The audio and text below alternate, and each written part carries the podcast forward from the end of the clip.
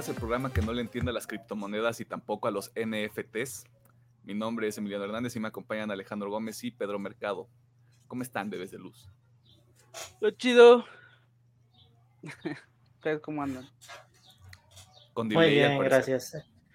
Andamos con mucho delay el día de hoy, muchachos. Disculpe Uh, usted las problemáticas técnicas que puedan visualizarse, Ya, porque en audio estamos muy frescos. Muy la mi pana. Grabando. y- ¿y ¿Tú cómo andas, Emiliano? Yo en el puro rock and roll, papi. ¿Qué más voy a andar haciendo? Ando bien, lo- ando bien erizo, güey. Ando bien... No es cierto. ¿Qué hicieron esta semana? Uy, ahora sí bien poquito. Bienvenido a mi mundo. Y Tu cuenta. yo como yo como me saturé mucho estas últimas semanas por lo de los pinches Oscars, así que esta dije, ¿saben qué? La verga, casi no va a haber nada. Y nomás vi obviamente el tema de la semana. Ya, Me pregunto cuál será. está en el pinche título, no puedo ni decirlo. Este ¿O no? También vi, Sale título. obviamente, de hecho, eh, vi los animes que estoy siguiendo y ayer fui con Pedriñi a ver eh, la película de Kimetsu no Yaiba. Y ya. No jugué, no hice nada más. Está bien, güey. Hay semanas que no quieres hacer nada, la verdad. Sí, sí, la verdad terminé muy saturado con las películas. Está bien. Bueno, pues, y como comenta Alejandro, vimos la de Kimitsu no Yaiba, el Mugen Train. Eh, recomendable, muy buena, eh, muy bonita animación, muy chingona. Y también vi lo que sería el tema de la semana. Yo literal me la aventé en dos días. Jeje. Ay, ahorita se- sería. Ahorita, eh, vengo bien fresco para el tema, chavos. Estamos, eh, o sea, para que todos estén en contexto, nosotros grabamos esto en domingo a las 9 de la mañana, claro que sí, cómo no. Este, pero dijo, sí, me voy a despertar a las 8, güey, a ver Invincible, chingue su madre. No tengo nada que Claro que sí. Y pues estuve jugando Warzone solamente. Y si se da el tiempo hoy, juego el demo del Resident 8. Queremos dejar en claro que los sonidos que se escuchan de fondo no son directamente en la casa de Pedro. Sí. No, son Es mis vecinos. persona- Es una persona que no tiene la capacidad de cuidar a otro ser vivo. Cuiden a sus animalitos, no sean así. O No me los voy a chingar. Que también lo que puede suceder es que como es, un- como es un cachorro y es de las primeras veces que lo dejan solo, a lo que yo tengo de experiencia, pues se agüitan mucho. Pero aún así, cuiden a sus animalitos. Sí, por favor. Continúa, Pedro. Una disculpa. Ah, no te preocupes. Mm, Sí, nomás prácticamente consumir lo que vamos a hablar hoy. El Kimitsu. Si todavía no la ven, vayan a ver, que, creo que va a durar otro ratito en el cine, porque pues la sala sí estaba más o menos llenita. Y pues sería todo. La verdad no hice mucho esta semana, la verdad.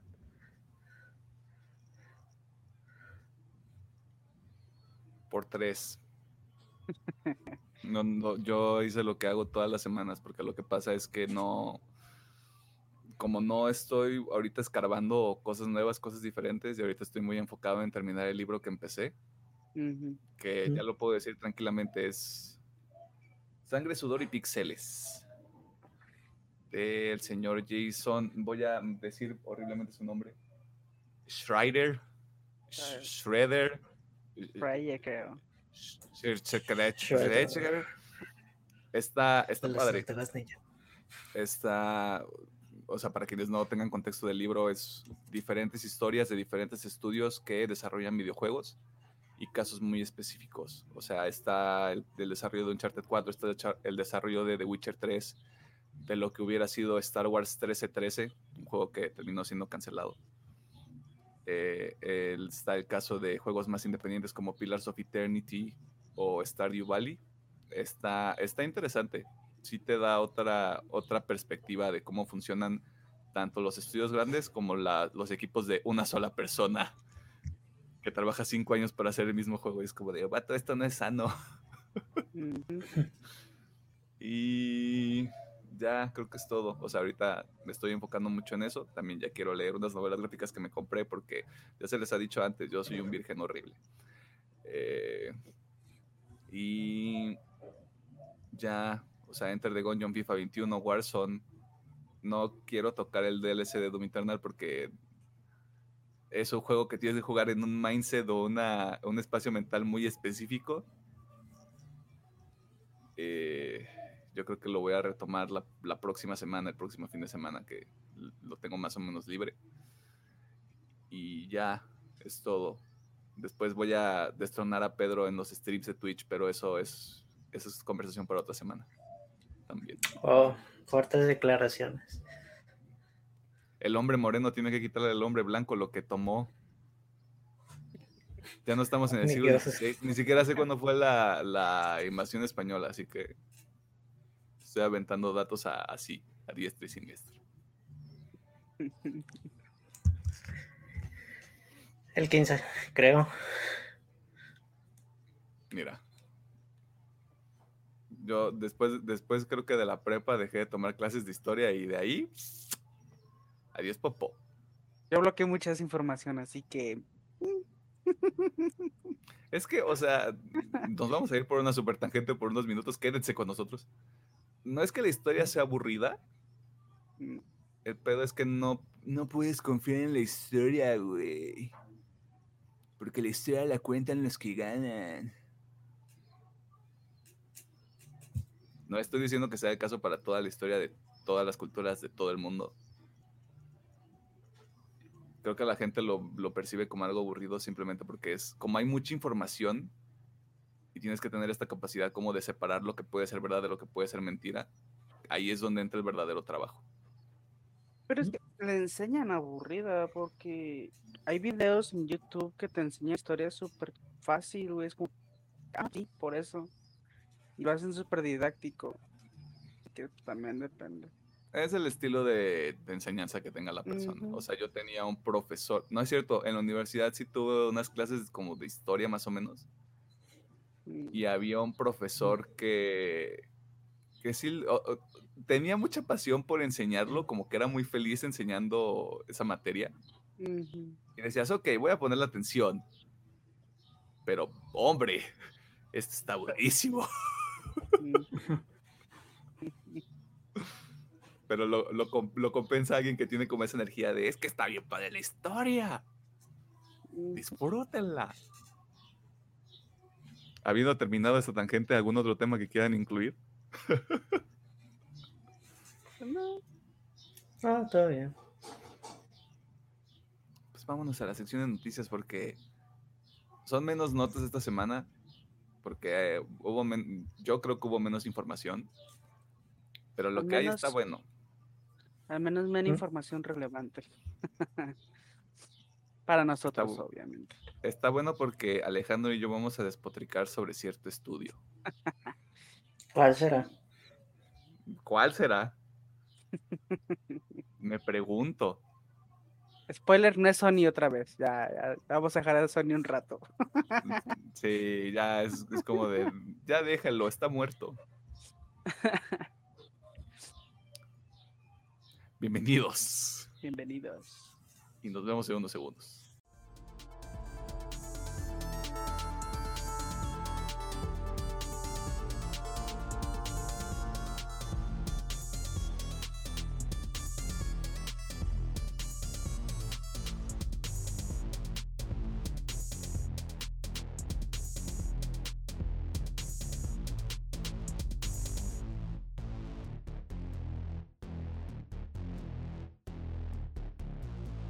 Estamos en la sección de noticias de UPM donde platicamos de las notas más interesantes de la semana y vamos a comenzar con una genu- genuina sorpresa que nos dieron los premios de la Academia, ceremonia que ocurrió el domingo pasado, ya que Respawn Entertainment, la empresa detrás de juegos como Apex Legends y Star Wars Jedi Fallen Order, ahora puede sumar a su lista de logros que tiene un Oscar yo sé, persona que está escuchando este podcast, está igual de confundida que yo, pero para eso tenemos a Pedro, para que nos diga qué, qué demonios pasó ahí. Eh, muy bien, como tal, Respawn se ganó el Oscar como mejor corto documental. Esto viene de que este corto viene para el juego, juego de Medal of Honor, una edición VR que iba a salir de esta saga, pero mm. decidieron convertirlo en un corto y da la grata sorpresa de que ganó un Oscar. Y se ve que creo que es el primer estudio de videojuegos que gana uno como tal. El corto se llama Colette, se lo recomendamos, lo pueden encontrar en el canal de Respawn en YouTube o, sola, o buscándolo solamente así. Y es de la vida antes y después de la guerra, la perspectiva de una mujer, de el ayer y la hora de cómo vivió la guerra. Creo que esto es muy importante para la industria porque se ve el talento de que pueden tener los estudios de videojuegos también en el ámbito del cine. Bien, qué chingón por ellos. De hecho, sí, o sea, yo, yo no tenía este, conciencia de, de que Respawn estaba ahí involucrado de alguna manera. Incluso recuerdo sí haber visto la lista de los nominados y haber visto el título, pero fue así como de, ah, pues ha de ser un...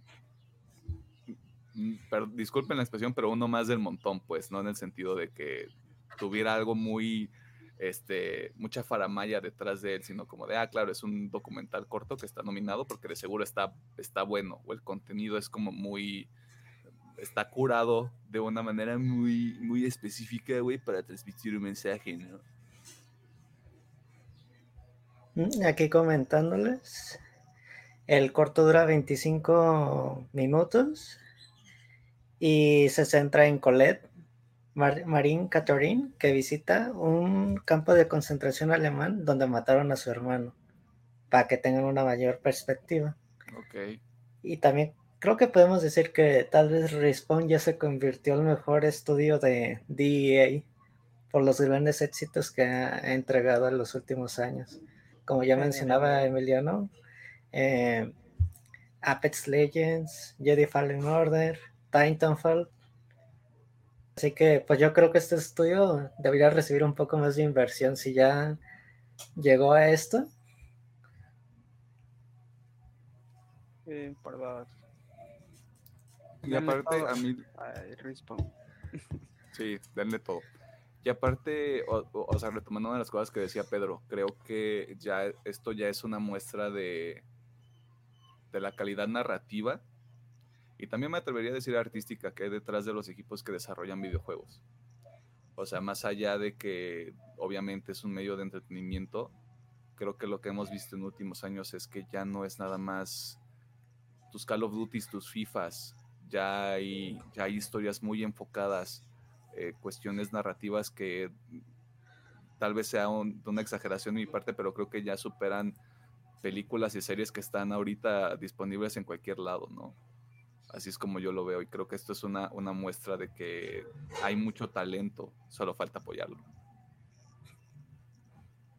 Ah, verdad, ¿qué dijo? Pasando a otros temas, Neil Druckmann, copresidente del estudio Naughty Dog, ha confirmado que existe un borrador de lo que podría ser la tercera parte de The Last of Us, una de las franquicias más populares de Sony. Y a pesar de que Druckmann no entró en muchos detalles, menciona que él y Hayley Gross, coescritora en The Last of Us Parte 2, tienen un esqueleto y mencionó que a pesar de que no sabe cuánto quiere revelar sobre lo que han trabajado, ya tienen la trama principal. Lo único que sí especifica es que no saben todavía si es el proyecto en el que se van a enfocar, pero esperan que en algún momento lo puedan, se lo puedan dar a la gente. O sea, como contexto, The Last of Us parte 2 creo que les tomó como entre 6 o 7 años nada más de desarrollo. Y esto es incluyendo los delays que el mismo Naughty Dog hizo porque es que lo tenemos que pulir para que quede bien chido porque no queremos hacer un Cyberpunk a pesar de que Cyberpunk todavía no ha salido y estamos hablando en términos de tiempo cuántico. Eh, sí es mucho trabajo, sobre todo por el estilo, estilo que maneja Naughty Dog como estudio. que es una de las cosas que pude leer en el libro, por cierto, yo no soy tan fan del, del crunch que manejan ellos y de, y de cómo lo justifican. Sin embargo, yo sigo diciendo que eh, The Last of Us Parte 2 es un buen juego. De hecho, sí he tenido ganas de volverlo a jugar en estos últimos días porque hay, hay cuestiones ahí de la historia y de las mecánicas que sí quiero visitar otra vez, simplemente para solidificar mi opinión sobre el juego. Eh, y además porque es una experiencia muy, muy particular, me atrevería a decir yo, de nicho, a pesar de que es un juego muy mainstream y muy popular y todas las personas que tengan un PlayStation 4 o 5 lo van a estar, lo van a estar jugando. Y además es muy obvio que sí va a haber una tercera parte. Mm, esta es la vaca de hacer dinero porque si ya terminaron con todo lo que es un charter.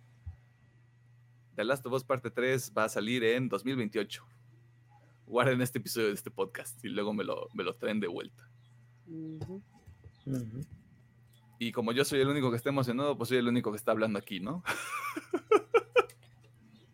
Eh, bueno, yo tengo cosas con el juego, pero esa parte, pero tú realmente, ¿tú quieres una tercera parte de Ellie o se van a ir más bien con Abby? Voy a, voy a dar una respuesta al, medianamente larga. Yo creo que incluso sin haberlo conceptualizado de esta manera, la historia sí se presta para una tercera parte, donde Ellie tenga más paralelismos, no sé si lo estoy diciendo bien, probablemente no, tenga más paralelos con el personaje de Joel, en una tercera entrega. Donde ella tenga que viajar de punto A a punto B, tenga que proteger a alguien, no estoy diciendo necesariamente a un niño, porque sería literalmente el primer juego simplemente con un reskin y mejor, este, mejores gráficos, ¿no?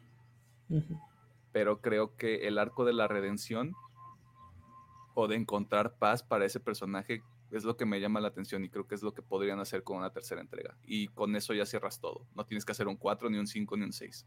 Déjalo en tres juegos y ya. Yo opino que la historia de ella terminó ya no es necesario que hagan más. Mm. Si van a continuar, yo creo que serían más por Abby. Que no estaría mal, pero sí me gustaría, sí me gustaría tener un cierre más yo, porque entiendo que tú lo veas como que ya se terminó, pero yo creo que sí falta como ese ese brochecito de cierre para todo el arco de Eli, porque siento yo que en, la, que en parte 2 lo dejan muy abierto. Como de, ay, ¿Y a dónde se va a ir y qué va a hacer? No vamos a entrar en detalles porque este no es el lugar ni es el espacio. Para spoilearles un, un buen juego. No voy a decir gran juego, buen juego. ¿Ves lo que generas, Pedro? Puras discordias aquí. ¿Yo? ¿Yo? ¿Quién? ¿Yo? ¿Yo? y hablando de estudios con prácticas cuestionables, se reveló durante la semana que CD Projekt Red estaría dando bonos a sus empleados por el logro que alcanzó Cyberpunk 2077. Ustedes saben, ese juego que prácticamente es un incendio forestal en el que han trabajado desde que salió a finales del año pasado. La parte que llama la atención sobre estos bonos es la siguiente. Los dos CEOs del estudio, Marcin Iwinski y Adam Kisinski, que perdón si estoy pronunciando mal sus nombres, estarían llevándose bonos de 6.3 y 4.2 millones de dólares respectivamente, de un total de 29.8 millones que solo están dedicados a bonos para todos los empleados de CD Projekt Red. Y ustedes pensarán, claro, el resto de la compañía se estará llevando una tajada similar, ¿no? Aquí es donde yo le sugiero que se siente, se tome un vaso de agua y escuche esta información, porque el resto de los empleados de CD Projekt Red se estarían llevando a casa entre 5 mil y 20 mil dólares. La cereza de este pastel, hecho con malas decisiones, por cierto, es que Kisinski declaró que nosotros nos hemos ganado este dinero. La compañía se ha ganado este dinero. Así como se escucha de fondo que hay como una tetera hirviendo, así estoy yo ahorita. Porque con todo el respeto que me merece la gente de CD Projekt Red, de verdad espero que este dinero sea utilizado para que el próximo juego que hagan no sea un basurero en llamas. O mínimo tengan la decencia de contratar gente capaz de tomar mejores decisiones para un juego. Porque, hombre, esto, esto es un. Esto es un escupitajo en la cara para quien sea que lo esté leyendo. O escuchando en este caso. No sé cómo lo vean ustedes. Está de la verga. Porque realmente, o sea, sí, Cyberpunk es un. Es una cosita que salió muy mal. Pero realmente todo es culpa de los mamaces, ¿no? O sea, en este caso se podría decir que la culpa recae en Kaczynski, en el otro cabrón que es el co-director, y pues, casi todos los güeyes que tomaron decisiones. Y que esos cabrones, que justamente por su culpa el juego salió de la verga, se llevan el bono más grande y que los sí se chingaron bien cabrón, que fueron los desarrolladores, se lleven una mierda y que bueno, se chingaron y se están chingando todavía porque ahí siguen trabajando los pobres. Si ven una mierda, pues no, está, de la chingada. está de la chingada, sí, Sí, porque aparte creo que esta misma semana salió un hotfix nuevo. Y es como de, me estás diciendo que dos cabrones que nada más tienen que decirte que sí o que no, se están llevando millones de dólares cuando la gente que no está durmiendo, no está comiendo, prácticamente se le están quemando los ojos tratando de arreglar un juego que sabían desde el principio que estaba mal. Ay, pues con este dinero sí te alcanzas a comprar algo bonito, ¿no? Y es como, no, o sea, sabemos que el tema de, de la disparidad de salarios y de bonos es muy evidente en la industria de los videojuegos, o sea, eso es algo que está completamente claro. Pero hombre, lo que me molesta sobre todo es la frase de es que nosotros nos hemos ganado este dinero. No. Honestamente no, o sea, si tuvieran decencia sería como de, no, pues sabes que hay que poner, hay que reubicar este dinero en algún otro lado. O dáselo a los desarrolladores nada más, o sea, ten la suficiente decencia así como tuviste para salir en un video y decir, ¿sabes qué? Sacamos un mal juego y estamos trabajando en mejorarlo. Ten ese mismo nivel de decencia y decir, ¿sabes qué? No, no me merezco este dinero en realidad, güey.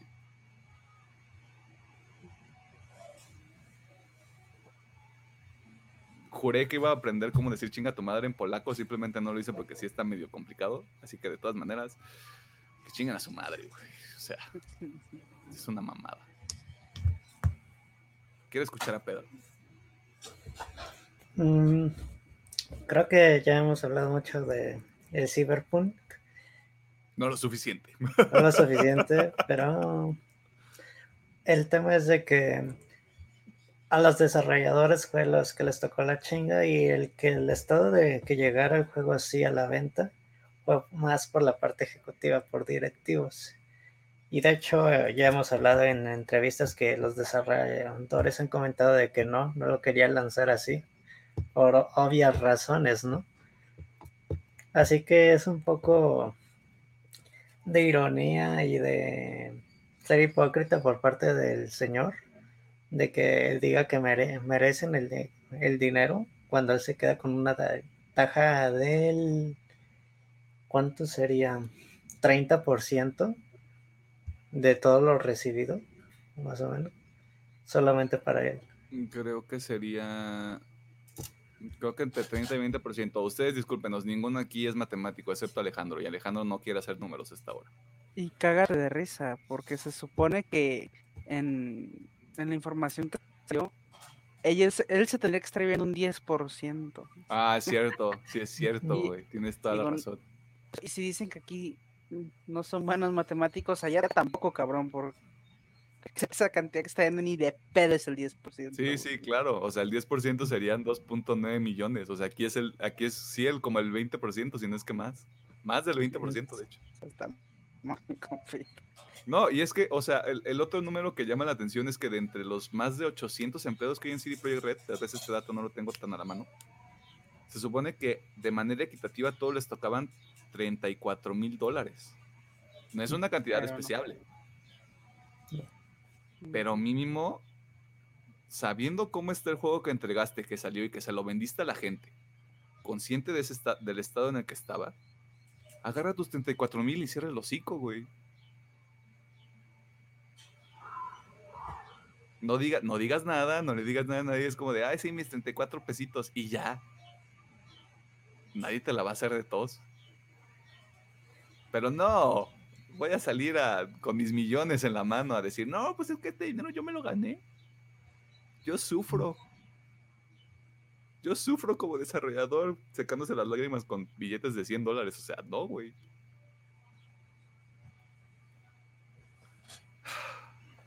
Ya me enojé. Pasando a cosas más amables. El evento DC Fandom ha anunciado que regresará para el 2021. Si usted no lo recuerda, eh, DC Fandom fue un evento global transmitido a través de la supercarretera de la información, también conocida como el Internet, donde hubo avances, entrevistas y contenido diverso con todos los proyectos que estaban desarrollándose para bajo el sello de DC eh, principalmente películas, eh, arcos narrativos que están trabajando en los cómics y creo que hubo por ahí cositas y anuncios de series, ¿no? Me puedo estar equivocando porque no lo recuerdo más específicamente. Pero, ¿cuándo podemos disfrutar nuevamente o leer nuevamente sobre el DC Fandom, Alejandro?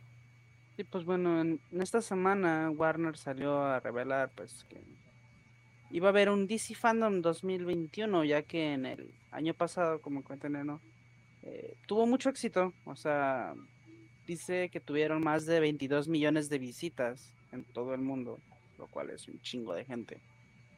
Así que por lo cual dijeron, eh, ¿por qué no hacerlo otra vez? y nos mencionan que el evento va a regresar este 16 de octubre, en el cual obviamente se espera que revelen más cosas pues relacionadas con DC, ¿no? O sea, cómics, series, películas, incluso juegos. Restore de Snyderverse. No va a pasar. La esperanza muere al último hombre. Eh, obviamente. Va a, haber gente, va a haber gente, güey, que va a decir eso en el stream del fandom. va a estar retacado de ese hashtag. Y pues bueno, o sea, realmente no nos dieron más información, simplemente pues eh, esperar que va a salir sí, exactamente. Vamos a esperar que va a salir. Eh, realmente lo interesante es eso, o sea, qué van a hacer con el Snyderverse. Realmente yo siento que simplemente hacer, no, continuemos. O simplemente lo van a ignorar, güey. Sí, es, es completamente entendible, o sea, si, si, si la idea es distanciarse completamente de ese universo, no lo menciones y la gente a la gente se le va a olvidar eventualmente. O no, hay gente muy extraña en, el internet Muy probablemente no, pero igual se les va a valer. También, obviamente, algo que mucha gente espera es que es muy probablemente que en este DC Fandom veamos trailers de Black Adam o al menos algún arte. Lo mismo con The Flash, muy probablemente la película de The Batman de Matt Reeves. hay mucho contenido Incluso creo que el juego el DC Fandom pasado ni siquiera ha salido, así que no me sorprendería ver otro juego. Eh, creo que era el ah, Knights. Es más, creo que también había un juego de Suicide Squad que tampoco ha salido, así que... Sí, el, de Suicide Squad, este, Kill the Justice League sale el, 2022.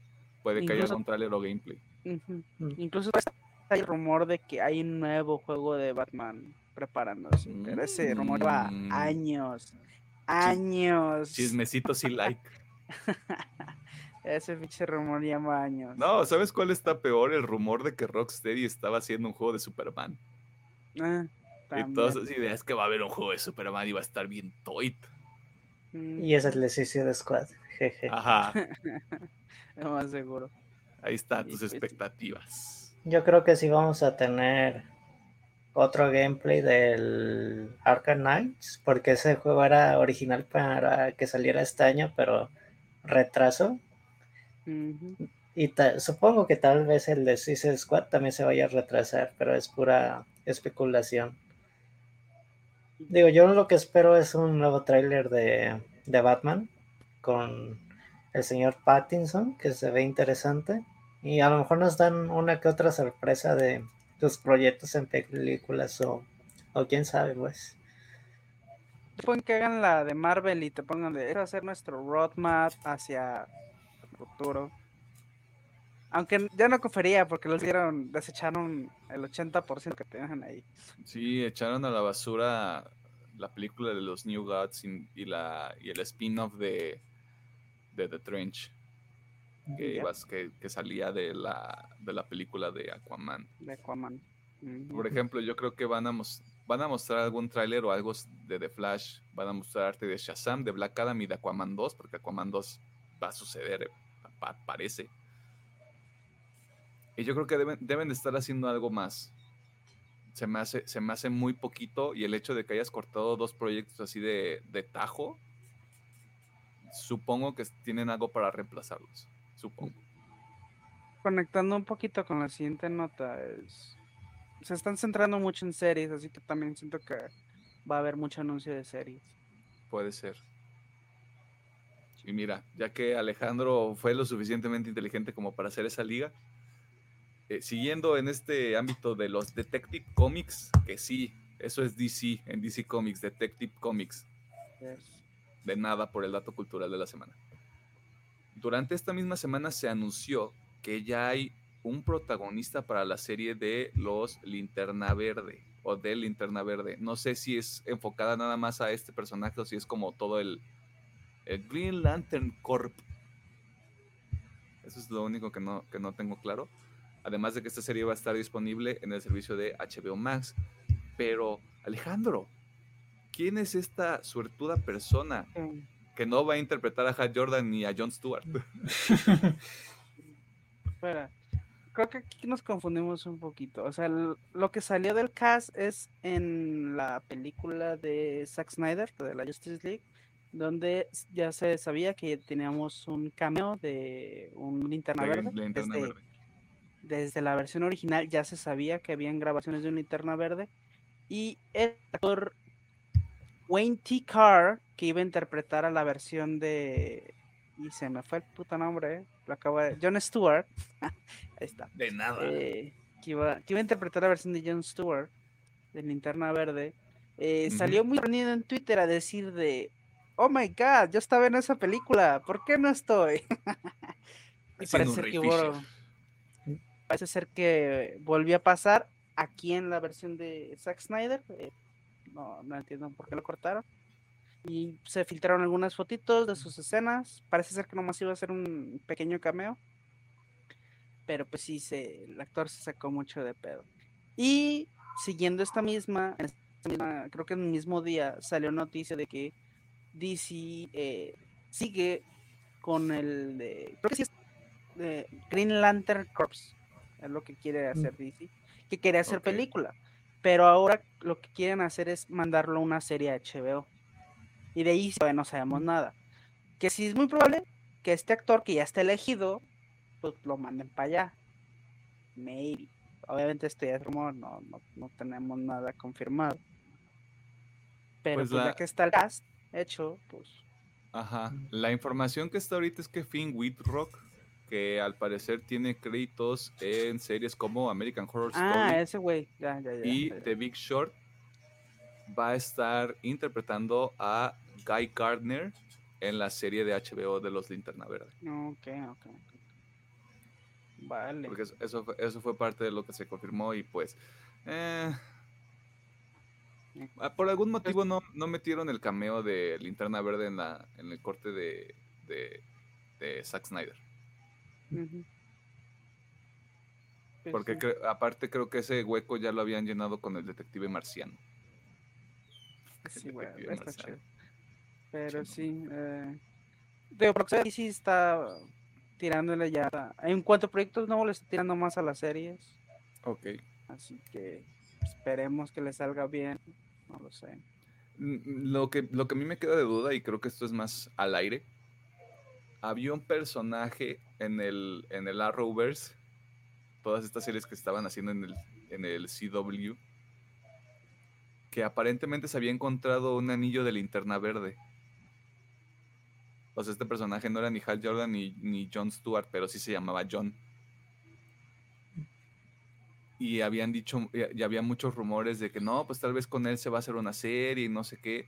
No sé si a él se lo vayan a llevar también a esta serie de HBO Max o si van a ignorar completamente eso. ¿Qué es lo que han hecho? Ignorar el Rovers. Por favor, ignoren el Rovers. Aunque mm. el Flash de Ezra Miller salió en el evento de Crisis en Tierras Infinitas. Pues que eso puede ser DC. es su especialidad, ¿no? Manejarlos de multiversos y todo eso. Tengo tantos multiversos que no sé qué hacer con ellos, hombre. O sea, es su especialidad.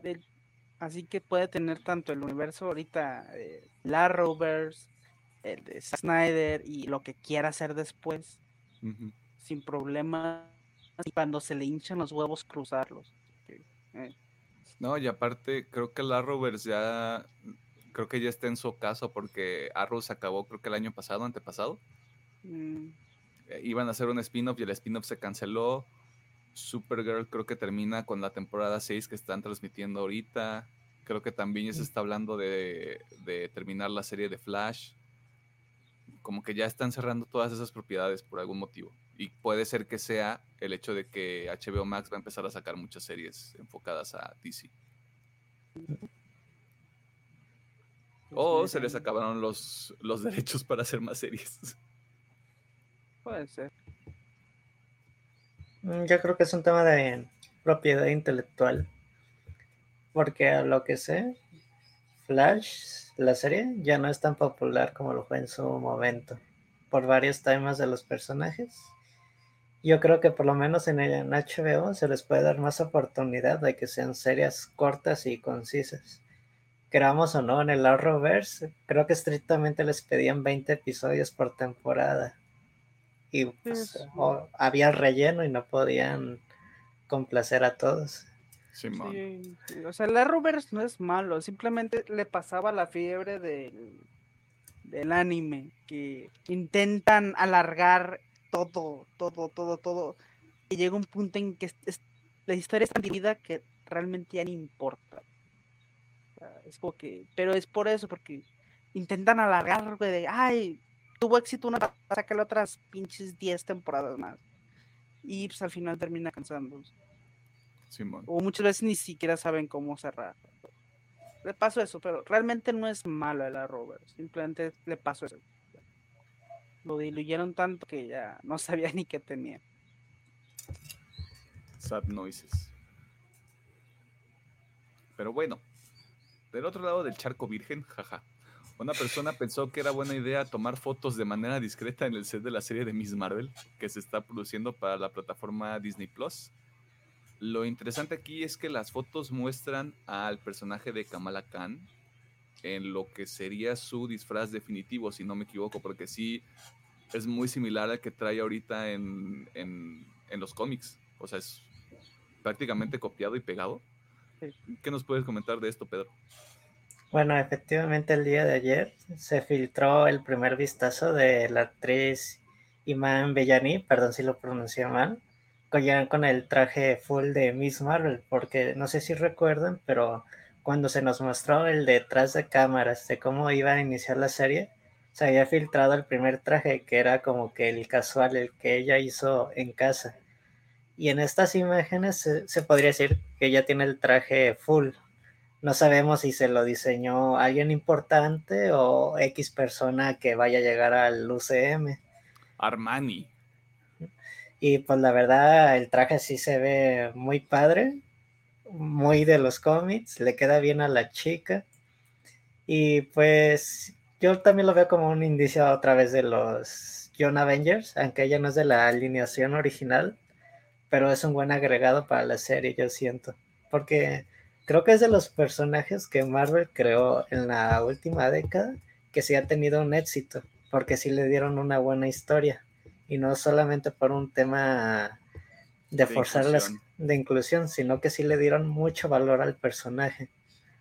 Tan así de pues obviamente la chica es fanática de Capitán Marvel, pero hay un punto donde su fanatismo acaba por las decisiones que ella toma y dice, pues no está tan chido lo que, lo que ella hace. Si le dan una dualidad de lo que pensaba de los superhéroes y lo que ella realmente quiere ser. Y espero que la serie sea muy buena. Sí. Cada, cada traje está muy pinche bonito. Marvel, por fin nos hiciste caso. Estás haciendo mucha referencia a trajes idénticos y están muy bonitos. Aplausos a Marvel. No le hagan caso a los fans. Los fans no sabemos lo que queremos a veces. En ese punto sí, trajes más bonitos. Y ahí están. ¿Qué te pasa? Llevan Los racha, güey. Los, tra- los trajes están chidos. Por eso, ahorita- ahorita todos los trajes últimamente han sido una joyita. Tanto en el, este cosplay que hicieron en WandaVision, están súper bonitos. Obviamente el traje final está súper bonito. En Winter Soldier, en Falcon de Winter Soldier, el traje, el traje ahorita esta chica, están súper bonitos. Mm, hay un traje que a mí no me gusta. ¿Cuál? El de Falcon. A mí me gusta. so, Estoy contento. Siento, siento que. O sea, sí, el de, el de Capitán América es muy comic booky. Pero es- siento que ese también. Siento que sí le quita un poquito como de. de seriedad. No sé por qué esperaba que fuera así como de. No por un tema racial, pero así como de rojo, azul y negro. Así como de Wakanda, bro. Hubiera estado chido. Eh, estoy feliz. Pero yo, yo, opinión meramente personal, no representa a los otros integrantes de este proyecto. Siento que sí está muy cómic, m- muy basado en el cómic, o sea, literal, como en este caso, también copiado y pegado. Puedo ver más allá de eso porque es nada más un disfraz y pues el CGI se va a encargar de que solo se vea como una mancha cuando, cuando vuela. Pero... eh, puedo vivir sin eso. ¿Y qué más, Pedro? ¿Sabemos cuándo sale la serie, no, verdad? Mm, tentativamente a finales o inicio, finales de 20- 2021 o inicios de 2022.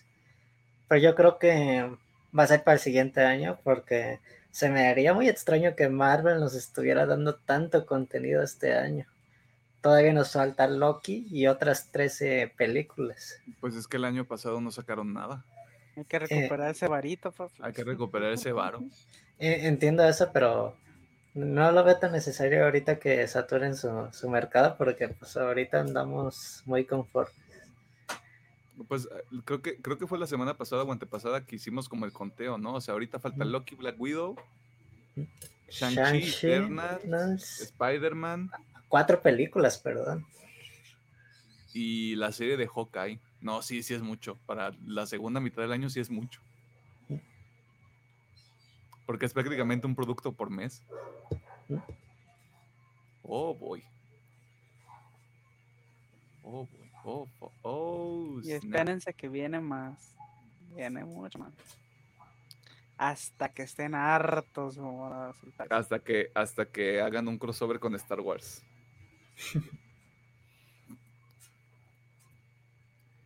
y esto no sería un episodio de UPM si no habláramos de un tráiler que salió en la semana. Y hoy le toca al anime de Castlevania, porque ya pudimos ver un adelanto de lo que será la última temporada de esta serie original de Netflix basada en un videojuego. ¿Qué pasó ahí, Pedro? Bueno, hace unos días Netflix nos dio el primer vistazo. La serie sale, si mal no recuerdo, el 13 o 14 de este mes. Es la temporada final. Quiero pensar que esta te- va a ser puro, pura batalla a lo que se ve en el tráiler. No sé si van a coincidir todas las historias al final, porque se ve demasiada acción.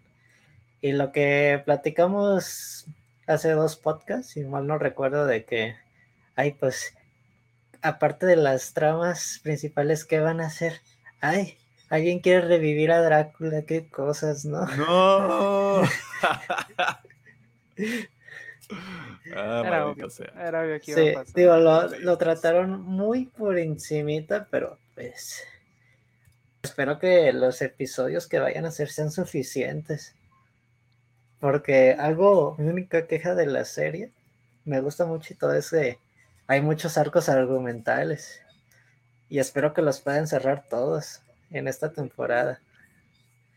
A mí me preocupa un poquito, porque digo, quiero super, esto es pura especulación mía, pero en el tráiler creo que se vea muerte.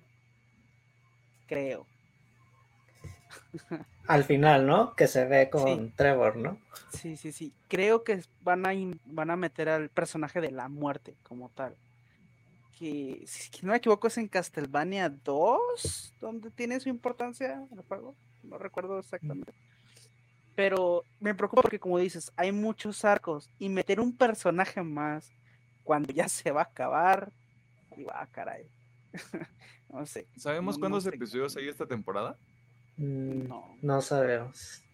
Pero supongo que van a ser los mismos, no creo que pase de 8, tal vez 10, así de te vas muy arriba. No creo que... A, a menos que digan, ¿sabes qué? Al Chile, episodios de 30 minutos, 40 minutos, güey.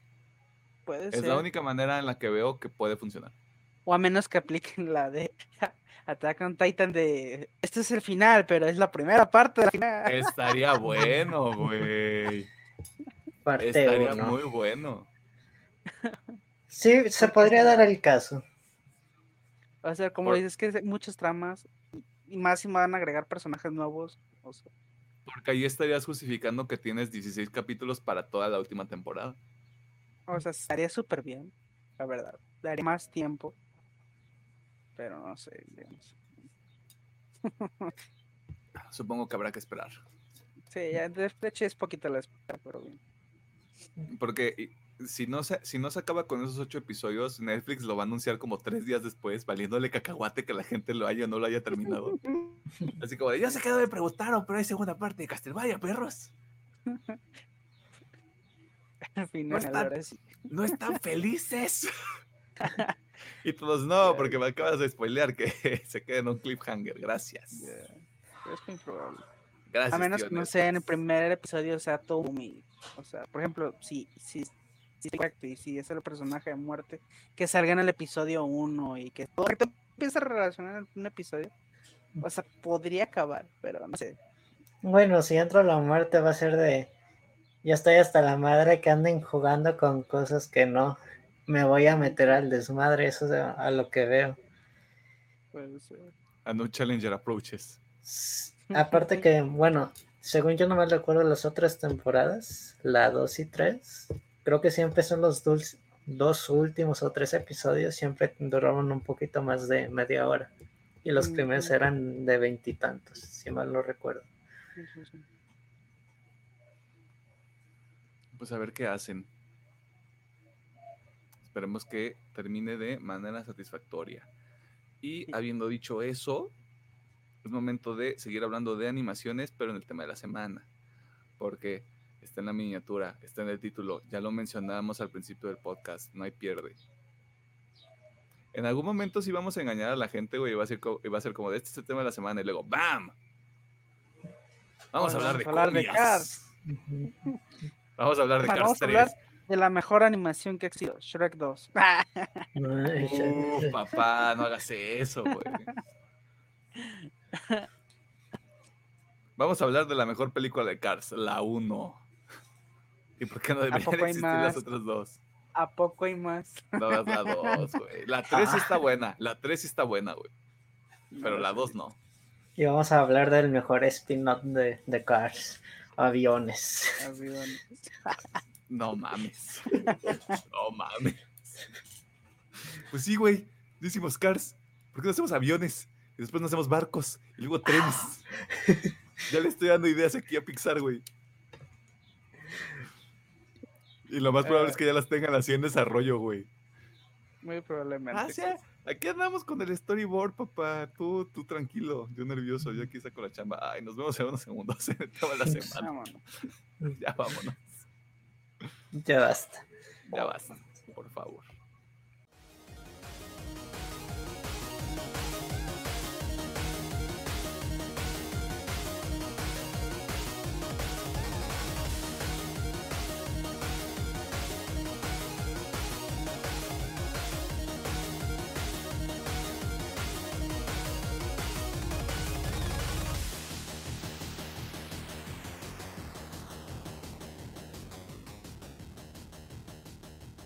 Encontramos en el tema de la semana y el día de hoy vamos a hablar sobre una serie original de Amazon llamada Invincible, una serie animada que salió apenas este año, se acabó se acabó su emisión, por así llamarle, esta misma semana.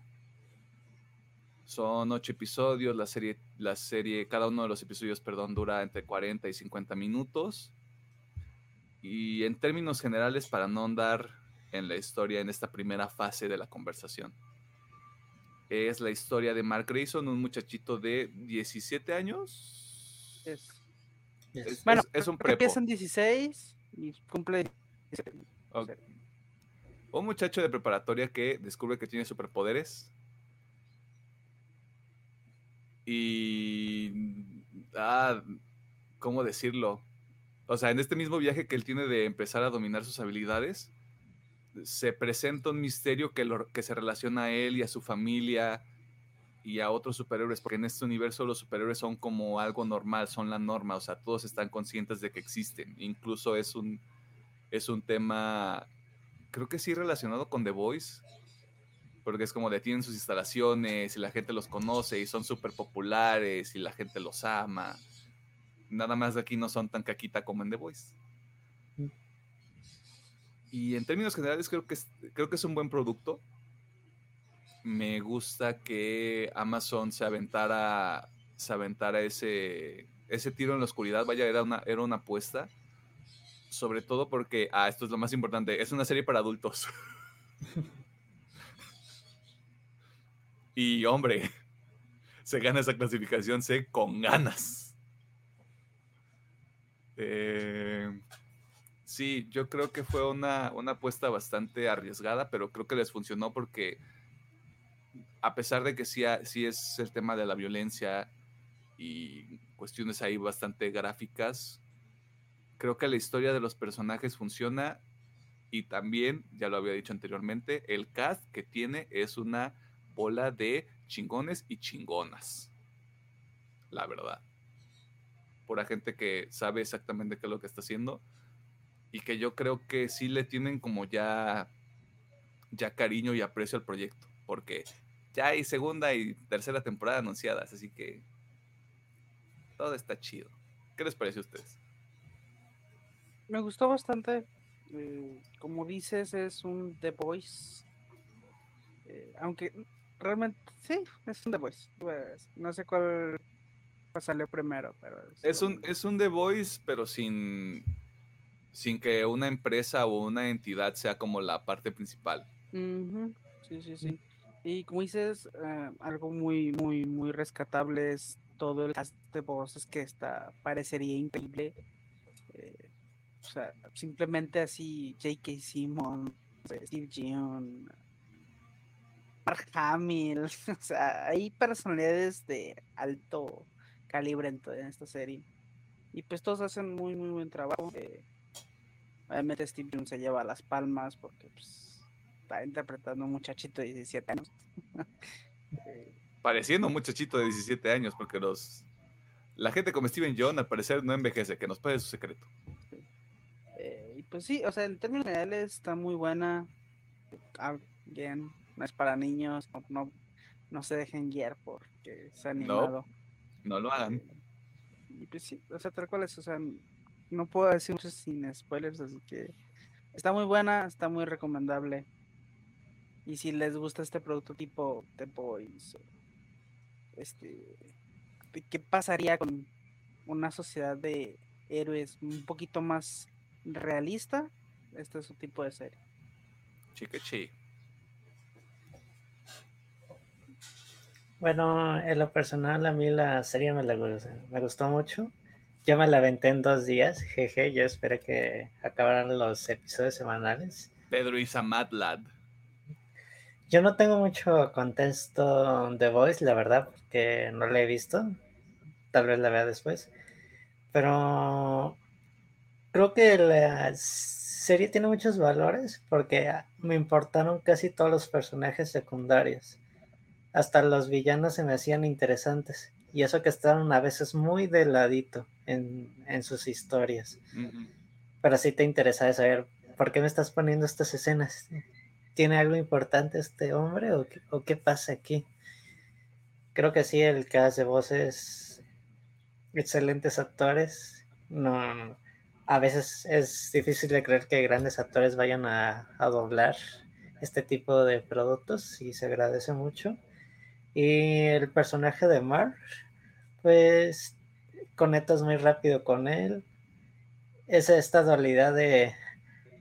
Lo veo un poquito como Spider-Man cuando iniciaba, ¿no? De ese está chavo, quiere seguir con su vida en la, en la prepa, pero tiene que ser un superhéroe. Y eso se me hace como que muy padre, le da mucho valor y pues el, el misterio de la serie, ¿no? Es como que el enganche que te da de... Está la historia del mar, pero te dan indicios, indicios del misterio de cómo va a explotar esto, cómo va a acabar. Y pues un producto totalmente recomendable. Véanla en Amazon Prime.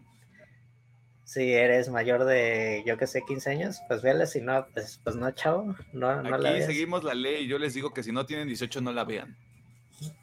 Creo que en este sí cabe de que si tienen 15 pueden verlo acompañado de un adulto. Creo que sí. Eh, puede ser. Alguien que te tape los ojos.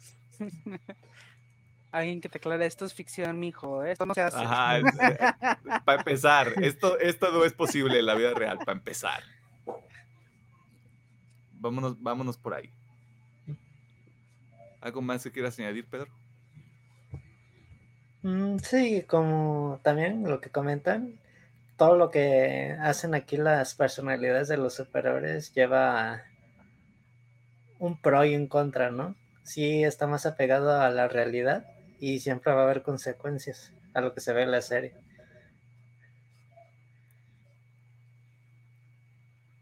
Y en términos generales eso es lo que pensamos de Invincible. Si usted tiene la intención de ver esta serie sin que se le arruine ningún arco narrativo, ningún punto de la historia, ese es el momento para que deje el episodio aquí. Y si quiere regresar, pues aquí vamos a andar nosotros cotorreando otro ratito, pero pues cosas muy específicas de la serie que le pueden arruinar la experiencia. Así que si usted de verdad quiere ver, quiere ver la serie, si le llama la atención por algún motivo, véala. Creo que es de esas series que si la ves sin contexto, sin saber qué es lo que puede ocurrir, es un, es un gran producto. Si, si te llevas algunas sorpresas, sobre todo el primer episodio. Y habiendo dicho eso, empieza la sección de spoilers. Hombre, esos últimos cinco minutos del primer episodio, ¿qué demonios pasó ahí? La, serie empieza muy muy estereotípica. Ajá, muy, básica. Muy normalita. Eh, yo, yo leí el cómic en sus inicios, creo que era 2012 o 2013, no recuerdo exactamente, creo que 2000 por ahí, no recuerdo exactamente. Pero de hecho no leí porque justo antes de me di mi pausa de los cómics, los leí como los 10 primeros episodios, justamente es lo que abarca la, la serie. Dando algunas cositas, es básicamente lo que abarca la primera temporada. Y incluso yo que ya más o menos tenía el contexto, me sorprendieron varias cosas porque hay varios cambios, otras cosas agregaron, otras las quitaron. Pero empezó muy básica y oh voy, esos últimos cinco minutos. Te, mueven el tapete bien cabrón. Eh, yo recuerdo perfectamente cuando lo estaba viendo y fue así como de, ah, pues mira, se ve, se ve interesante, o sea, sin haber visto esa parte, porque fue como de, ah, pues mira, puede que haya algo ahí, o sea, como que como que un viaje, una reflexión sobre tener poderes. Lo decía Pedro muy bien, o sea, como esta, esta semejanza a Spider-Man cuando inicia. Y después te muestran esa secuencia y es como de, ah, esto es otra cosa completamente, gracias. ¿Qué demonios? Obviamente la serie eh, fuera de Mark se basa en el misterio, ¿no? De por qué. Digo, ya estamos en spoilers, ¿o? ¿por qué Omniman asesina a todos los guardianes en esos últimos cinco minutos? Y ahí es donde se hace la trama, ¿no? Incluso los primeros episodios con este... ¿Cómo se llama el demonio? Ah, es una gran pregunta. El detective demonio, no sé. No. sí, llámala así en lo que yo lo busco. Y pues bueno, ahí donde está investigando, le dan un montón. Porque al principio eso, es como que lo importante, el misterio. Ya después. Se, llama, se llama Dark Blood. Perdón. Dark Blood, ok. Dark Blood. Este, es, digo, es lo importante que en los primeros episodios dan bastante énfasis con este personaje, haciendo la investigación y bla, bla, bla. Eh, y ya después es donde saltamos a, pues, Mark, ¿no? Mark y su vida adolescente, con la hormona a tope. Oye. Sí, o sea, es, eso es lo muy bueno de ese primer episodio, ¿no? Es como te mata ¿A ti qué te parece ese primer episodio, Pedro? Bueno, el primer episodio es como que muy like, porque de hecho hasta la primera secuencia cuando pelean con los gemelos, disculpen también ya se me olvidaron su nombre, es como una escena de casal de superhéroes. De hecho creo que ahí todavía no se ve nada de sangre ni nada por el estilo, nada gráfico si mal no recuerdo. Y te la ponen así como que muy bonita, ¿no? Y de hecho de cuando descubre los poderes, todo va muy light, muy tranquilo. Y dices, ah, pues sí, sí me interesa, pero ya, lo, como comenta, los últimos cinco minutos con Omni-Man matando a todos los guardianes, se me hizo interesante, muy gráfico, eh, de hecho, pues y te da la razón, el porqué del misterio, y se va despegando poco a poco ese misterio. De hecho, lo dicen hasta el final el por qué. Em, no sé si me encantó la razón, pero sí le veo algo de justificación. Tiene sentido de por qué eh, cuando despertó sus poderes ya decidió hacer eso. Se, se, justifica un poquito eso, aunque no me encanta. Creo que también me encanta el personaje de, de la madre de Amar. ¿Sí es Debbie? Sí. Sí. sí. Ok. ¿Ah?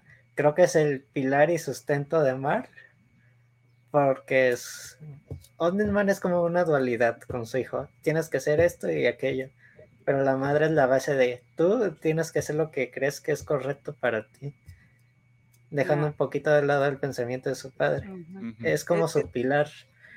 Es gracias a ella que tenemos el final que tenemos. Ajá, justamente. Es ella, simplemente. Sí, o sea, Debbie, Debbie es el MVP de la, de la primera temporada, güey. Uh -huh. Porque creo que, tener, creo que tener esa dinámica donde, donde un personaje dentro, que está de alguna manera relacionada con ese conflicto, que sea completamente humana, pero que sea de estos humanos que sí son inteligentes, como los que sí existen en el mundo real. Uh -huh. creo, que, creo que sí le da mucho valor y aparte también te deja ver que, claro, una persona que pasa por una circunstancia como esta, obviamente va a estar completamente destrozada. Que es lo que también te muestran en los últimos episodios, como de, pues claro, es que esta es la reacción más, más, más normal o más honesta que podría tener alguien.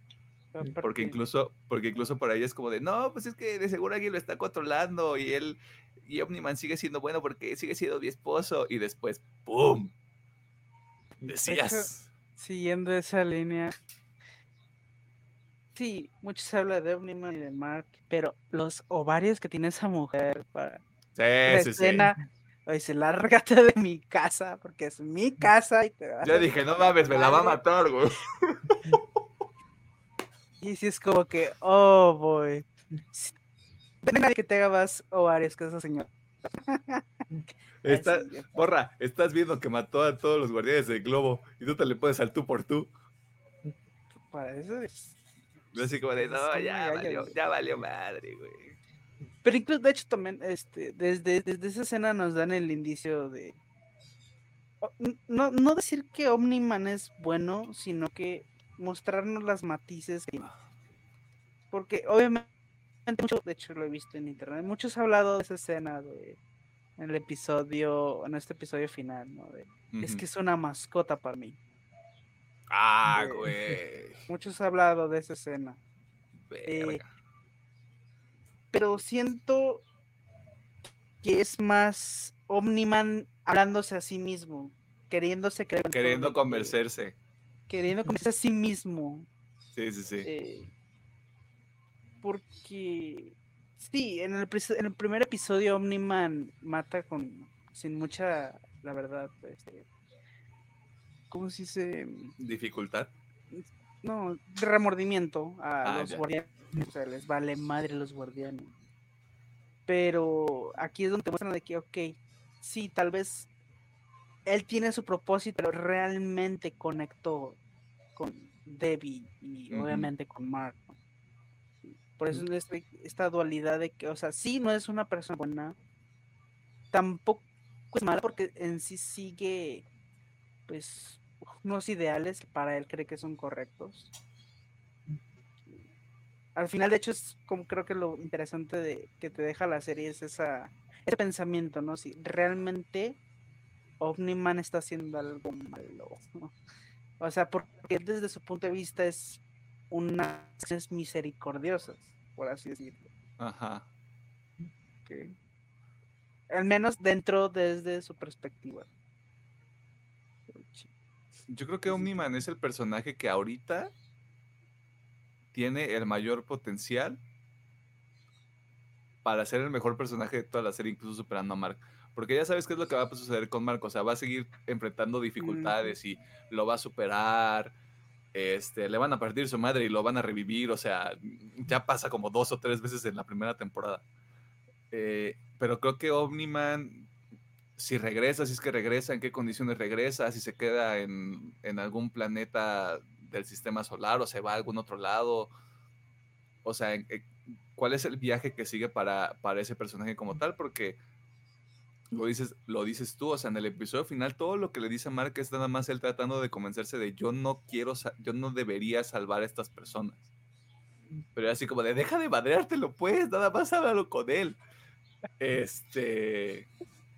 Incluso, o sea, yo tengo, yo tengo muy clavado ya, ya como las, la última parte de, toda de toda esa pelea, donde lo avienta contra la montaña y prácticamente lo hace puré, porque eso es lo que hace, lo convierte en puré.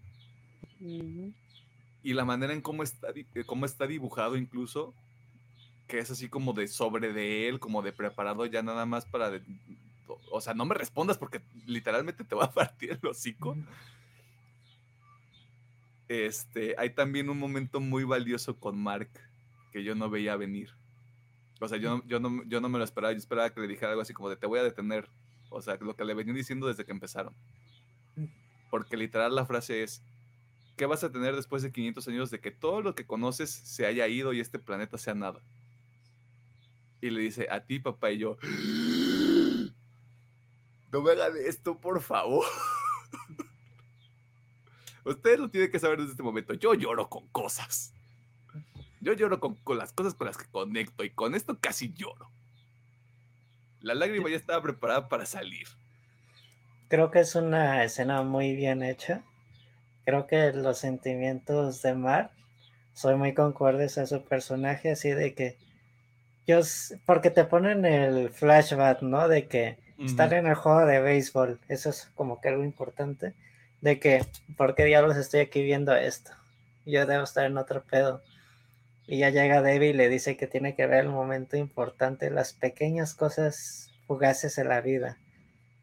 Y a ver que sí se emociona cuando le pega la pelota, lo levanta lo- y lo ve con mucho cariño. Y ya el, el contrapeso, ¿no? De qué vas a tener en 500 años. Pues a ti, papá, ¿a quién más? Estás aquí todavía. Verga, güey. Es que, yo- de nuevo, o sea, yo, yo no yo no esperaba esa respuesta fue así como de... El peor golpe que te pueden dar no es el que te, te da físicamente, sino aquí. Y me duele. Es lo que Este, decíamos, digo, gracias a. Debbie y a todas sus enseñanzas, este, que Mark llega a esa resolución, ¿no? Que, eh, sí, obviamente, porque es mucho de valores también esta eh, pelea, porque pues es Omniman intentando hacerle entender de que pues él va a vivir mucho tiempo y que Ajá. Por mucho que se encariñe va a perder todo. Pero aún así, again, Debbie y todas las enseñanzas que le da Mark es su lado más humano. Es como, ok, sí, voy a perder todo, pero va a tener muchas experiencias y aparte te voy a tener a ti. Sí, es una escena muy, muy potente. Que eso, que eso es lo. Esa es otro, esta, esta otra diferencia entre Mark y Omniman. Porque para Omniman es como de es que yo ya conquisté 500 planetas En toda mi vida. Nadie, se- nadie me puso resistencia. Yo no tenía familia. Yo solo era un soldado. Creo que eso también es valioso porque es como de, es que ya no eres un soldado, ahora eres un papá, hombre. Papá de alguien que quiere defender este planeta que tú quieres conquistar. O sea, el conflicto ahí ya es bastante interesante. Porque incluso Omniman, antes de terminar de hacerlo puré, o sea, ya nada más echarle agua y seguirle revolviendo, se va. Pero se va y llora. Y así como de, yo te estoy sintiendo, yo te entiendo. Sí, porque pues es este conflicto que tiene entre sus deberes y pues sus sentimientos. Por eso tengo mucha, mucha intriga, intriga de qué es lo que van a hacer con él. Porque o regresa y como que le quiere enseñar a Mark cómo usar sus poderes, o regresa con, con su raza y quieren conquistar, conquistar el planeta. O sea, hay, mu- Yo creo hay que muchas aquí puede haber dos vías. y es o él intenta solo ir contra todo el imperio de Viltrum Ajá. o intenta, bueno, de hecho tres, hay tres opciones. Intenta ir solo contra el imperio de Viltrum o va y les miente y dice que el planeta no vale para pura ver. Que, que pase. O sea, para como para quitarle quitar el foco al planeta o simplemente se va y huye a cualquier otra parte. O sea, sí. O sea, deja la Tierra en paz, ni siquiera regresa con los Bitmitras y se va. Y- o intenta conquistar un planeta diferente para compensar. Puede ser. Por- Porque, también está la alternativa de que, ¿cómo es? La coalición de. Del- De de, universos. de universos, de galaxias, no me planetas, cómo se- es de plan- ajá, la coalición de planetas. Que Mark diga, ¿sabes qué? Pues vamos y estamos en su madre, güey. Aquí en Cortinas. No hay pedo. Pero yo creo que esto va a pasar una vez que Mark ya diga, ah, ya, le puedo pegar unos buenos plomazos a este vato. Sí, sí, sí, para falta. Sí, es que todavía está muy tibio el muchacho. Exactamente. Sí, porque la serie. Literal se lo madrean en todos los episodios. Menos en Sí, el primero, pero en todos se lo madrean. al- al pobre Mark, güey, siempre la agarran de costal en esta. Ajá, güey.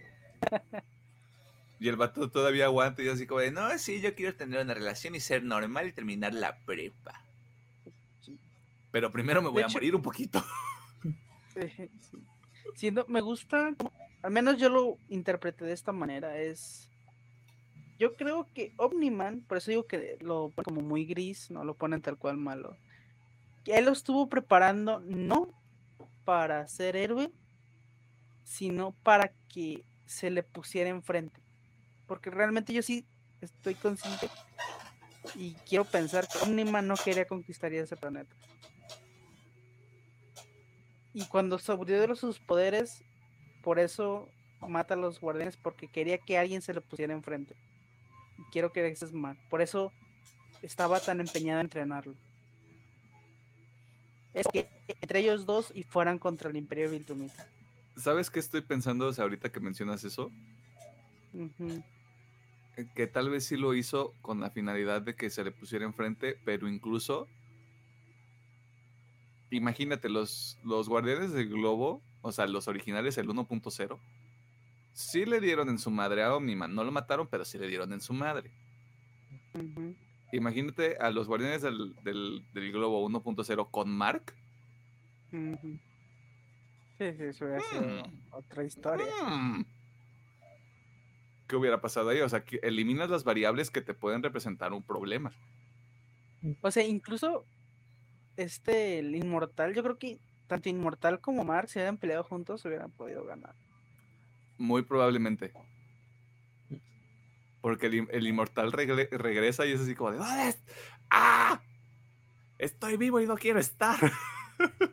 Tantos idiomas en el mundo y tú solo entiendes a En chingadazos, sí. Definitivamente. Sí, Pues sí. está. Está rudo. No, no por querer, o sea, romantizar el personaje, pero sí, en- de alguna manera, sí, en- sí quieres entender a Omniman. Sí, es como de, "Por- pero ¿por qué, ¿por qué está haciendo tan mierda? para ya después partir de tu madre. Sí, esto puede ser muy filosófico, porque, o sea, realmente, como digo, Omniman en el gran esquema de las cosas tiene razón. o sea, no, se voy a jugar al abogado del diablo, pero es que realmente tiene razón, güey.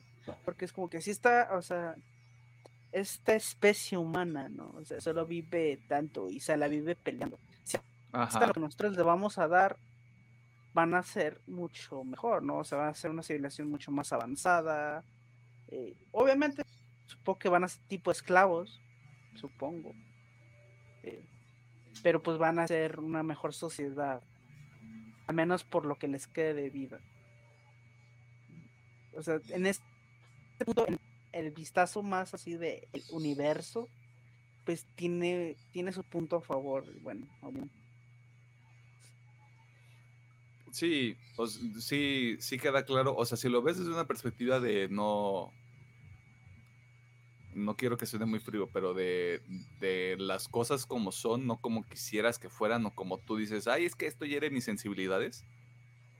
Es claro, o sea, si ellos creen que pueden otorgarles una mejor calidad de vida,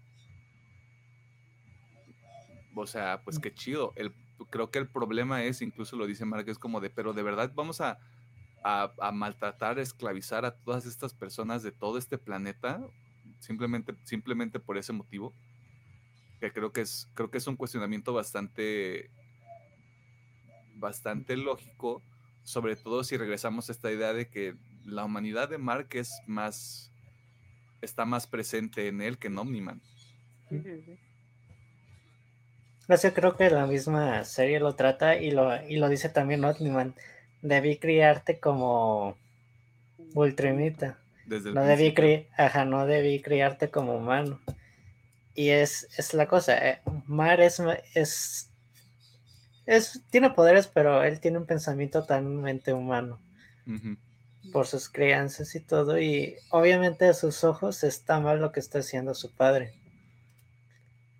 Que sí le puede dar un poco de razón, pero tiene el contexto de no quiero echar a perder todas las relaciones, mi familia, amigos, que se vuelvan prácticamente mis esclavos. ¿Con qué cara voy a estar aquí en la tierra?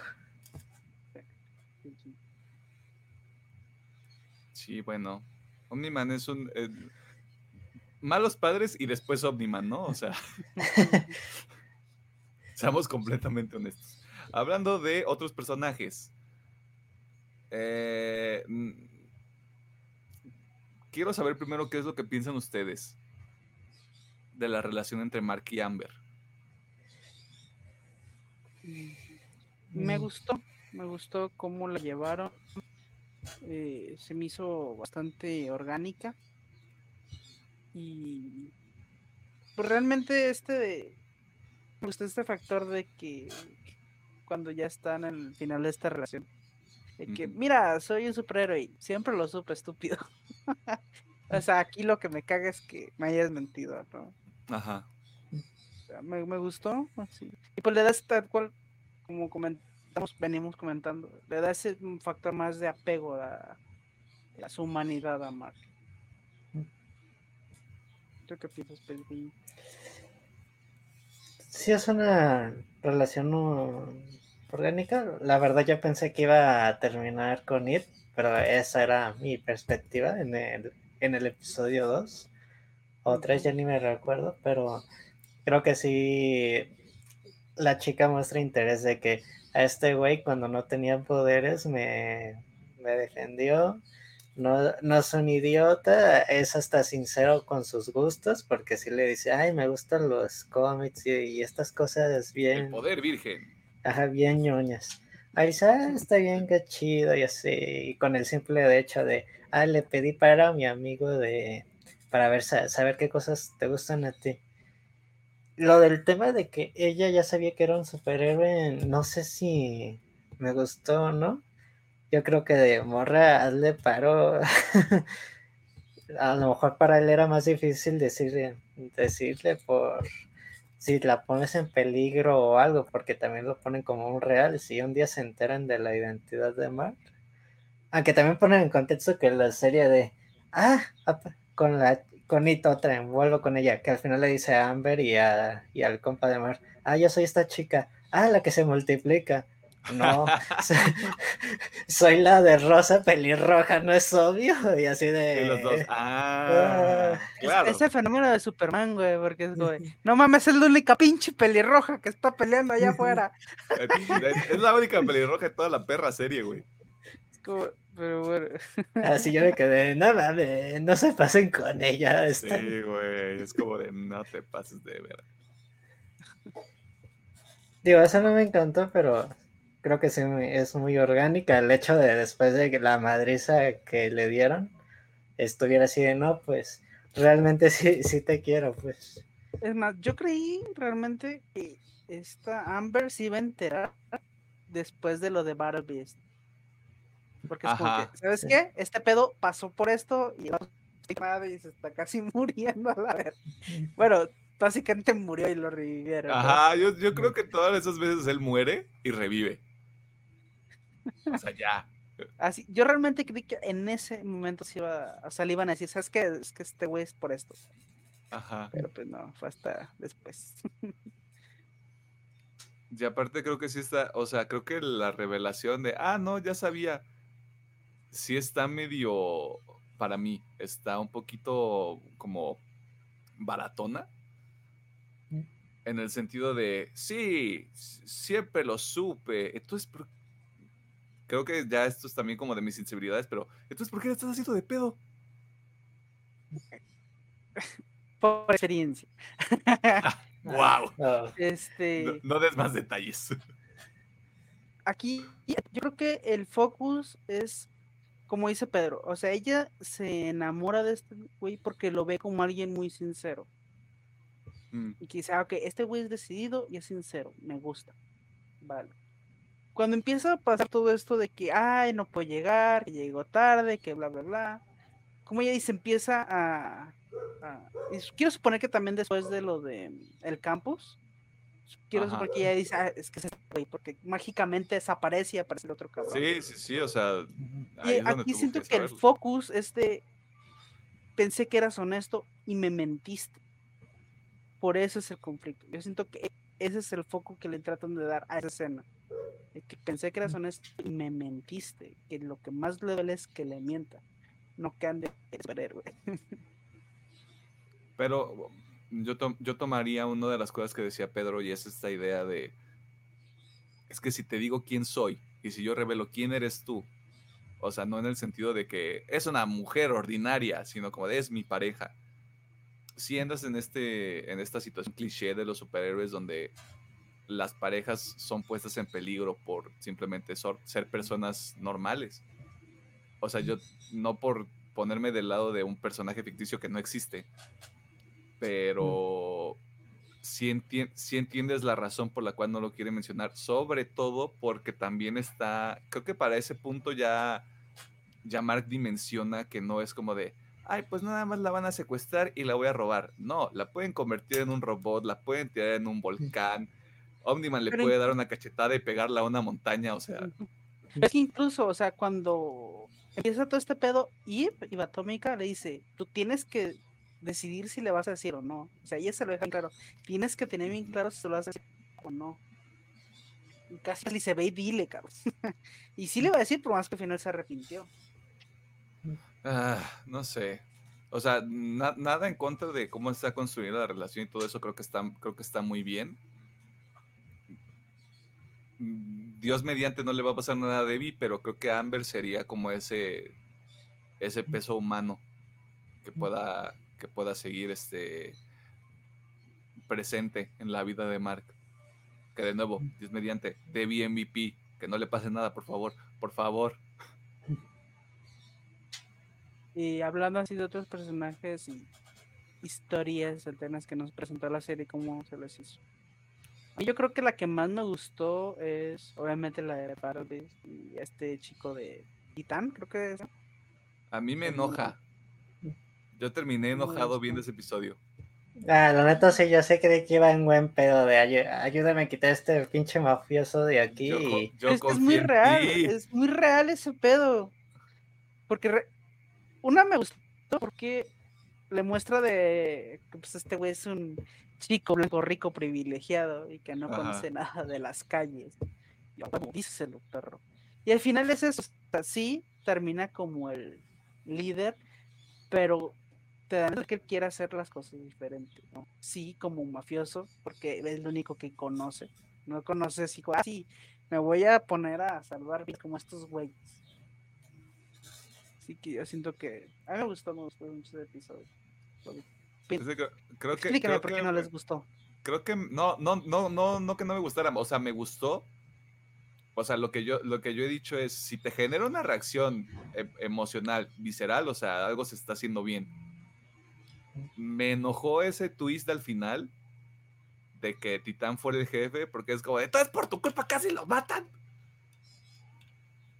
O sea, yo, yo estaba genuinamente enojado porque es como de, yo espero, gracias cámara, este, yo espero que eventualmente Mark se dé cuenta, llegue y te parta tu madre.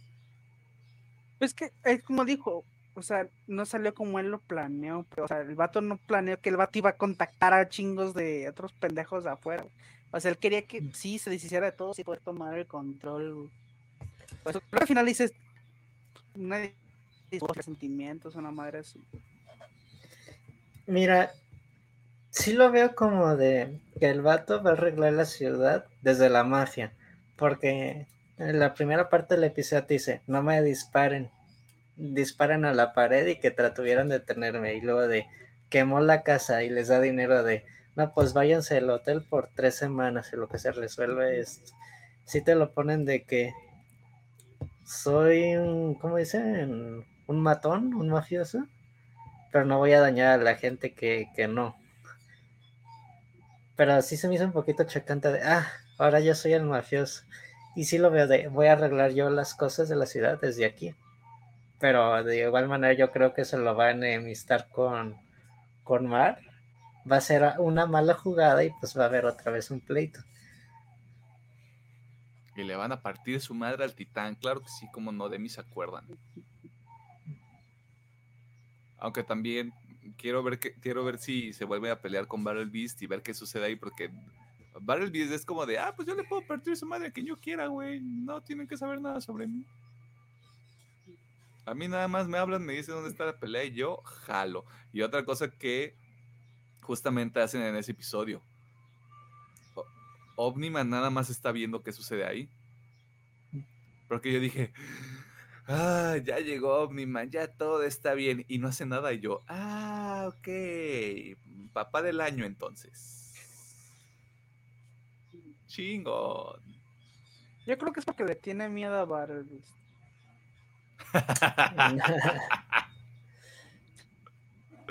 puede ser. puede ser. Recuerdo, esto sí lo recuerdo, o sea, recuerdo que Barbies es este personaje que nomás va recorriendo el universo buscando peleadores dignos. Creo que solamente los Viltrumitas le pueden hacer frente a ese güey. O sea, un Viltrumita sí mamadón. O, un Viltrumita que ha entrenado, no un Mark. Sí, sí, sí. Por eso sí, a lo mejor conoce la historia, pues antes este güey ha explorado. A lo mejor dijo, ah, cabrón, ahí está el legendario Barbies mejor no voy a hacer que salga más de lo que lo que sea. Más, no puedo ser mi objetivo. Más inflado de lo que en realidad es. Tengo que estar, eh, tengo que estar esperando mis y si este güey me hiere mucho, pues no, no va a quedar. Sí. Yo terminé muy enojado con ese episodio. De nuevo, no porque esté malo, sino porque. ¿Por qué?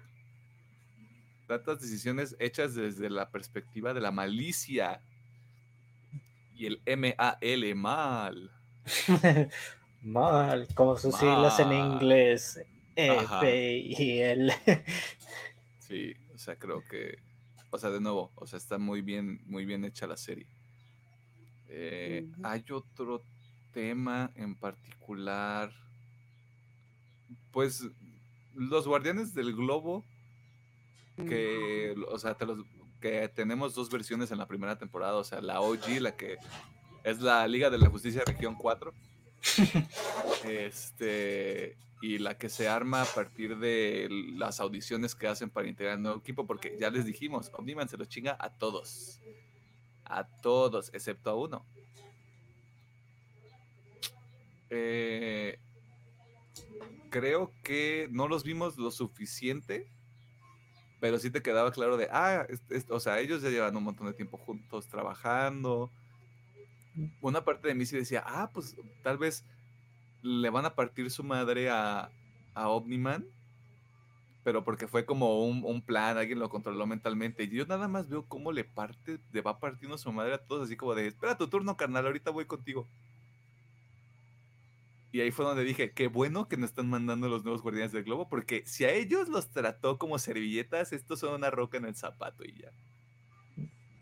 Yo creo que de los guardianes, la neta lo más interesante, de lejos. ¿Cómo? Y sus robots, ser ah, más interesante sí, Así de fácil. Eh, aquí pregunta, ¿les gustó su decisión al final? ¿Qué les parece eso? O sea, lo de convertirse en humano. Lo, entendí, creo que como arco sí me gustó. Y creo que lo tocan muy por encimita, creo que sí hubiera estado bueno como unos, unos minutos más en esa interacción que tiene con su cuerpo anterior y el, y el nuevo. Mm. Donde es que esto era, esto era lo que yo había planeado. O sea, mm. yo no, yo no iba a sobrevivir a este proceso, pero tú sí y tú sí puedes hacer las cosas que yo no puedo. Y así como de, ay, eso mejor papá que Omni-Man. o sea, creo, creo que desde esa, de esa perspectiva está bien. Porque yo pensaba, ah, este vato va a ser otro villano. O sea, va a ser, va a ser como bajita la mano lo que, como el villano secundario de toda la serie. Ya luego dije, ah, tiene un, un fin más, más noble a pesar de que hizo algunas cosas horribles, pues. Yo creo que está como personaje sí es, sí es muy valioso porque, de nuevo, creo que tú lo habías mencionado, el tema de, la escala de grises. O sea, de yo voy a liberar a estos vatos de prisión, yo voy a darles todo lo que necesiten, pero porque me sirve a mí. Y cuando ellos ya no me sirvan, pues ya me los chingo.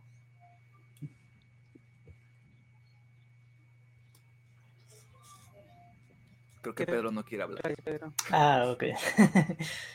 Mm, creo que se trata el arco de que el personaje de robot, cuando llega la chica demonio, pues simpatiza con la chica porque ella tiene 25 años y se ve como una morrita de, de 13 porque cada vez que se convierte en demonio envejece y es de yo soy un cabrón de 30 que estoy en una cápsula todo todo deforme y nomás puedo hacer mis movimientos por medio de las máquinas.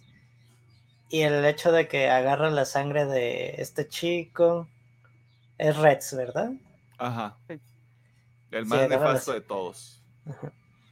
Porque simpatiza con la chica demonio y de que dice, decidí hacer esto también porque quiero ayudarte a quitarte tu maldición como que te lo ponen de simpatiza, tiene empatía con la chica porque también está sufriendo. Creo que eso es un pensamiento muy humano. Sí, las decisiones que tomó pueden ser muy cuestionables por liberar a los dos gemelos, pero pues tiene un medio un fin. Y al de hecho, al final de la de cuando dicen no, vamos a hacer paro a la ciudad, no podemos quedarnos aquí, dice la chica le dice recuerda que ya eres otra vez humano ya no eres solo la máquina. Sí tiene como que mucha personalidad y argumento lo, lo, que es el personaje. Y a lo mejor sí va a tener mucho crecimiento, yo a futuro, es lo que pienso. Esperemos que sí. Yo creo que sí. O sea, hay muchos, hay muchos personajes que tienen historias muy interesantes. Hay uno en particular que yo quiero ver qué sucede con él, porque creo que de nuevo, o sea, él literalmente su vida es gris. Gris tras gris tras gris y hay un montón de tonos ahí. Y es Cecil. El vato de, la, de esta agencia de superhéroes y la chingada. Yo estoy así como de este vato en algún momento se nos va a voltear. Se van a armar los se van a armar los guamazos. A mí me gustó mucho el personaje. Sí, está muy bueno. me gustó cómo reacciona ante todo. O sea, está el simplemente que es este líder de esta organización. Y pues solamente tiene que dar órdenes y está en putiza. Pero también me gusta mucho las interacciones que tiene con Evi, donde realmente ves el lado humano del personaje. Eh, que mira, sé que este pedo está de la verga, lo que es, y ya no resolvimos esta. Incluso también los pinches huevotes que, que tenías enfrente de Omniman y todavía hacerlo en más. Sí, sí, sí, o sea, hay, hay, creo que su enfoque es muy práctico, en el sentido de, no lo vamos, no lo vamos a eliminar, o sea, creo que él ya entra con esa mentalidad en el, en el séptimo episodio de, no vamos a eliminar a este cabrón porque nosotros no podemos, o sea, es muy probable que nadie pueda, pero lo que sí vamos a hacer es darle tiempo A, a este, darle tiempo a, a este, a Mark para que, para que llegue a nosotros, pues. Y le lanzan el satélite, las bombas, los robots, el, el Cthulhu que no es Cthulhu. Por algún, o sea, por este voluntad divina, Immortal regresa y le parte su madre o le quiere partir su madre. Pero el vato así frío, estoico de manda esto, manda esto, manda esto, manda esto, manda esto. O sea, de aquí el punto, o sea, no lo, no lo vamos a matar. Solo necesitamos cinco minutos. O sea, desde ese momento es como de este vato es. Ha visto cosas. ¿Por qué tiene la cara como la tiene, hombre? Yo tengo miedo de que ese personaje, porque ya vimos que sigue desarrollando robots, estos robots zombies horribles. Y tienen, o, o sea, tienen como varios proyectos ahí. Es como de, mm, en el momento en el que Mark haga algo que no les parezca, güey, siento que van a traer a alguien y le van a partir su madre.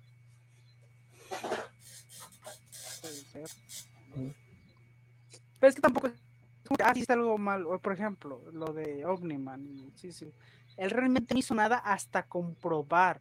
Ya que comprobó, empezó a hacer este plan de, ok, vamos a ver cómo chingados le hacemos para manejar esta situación.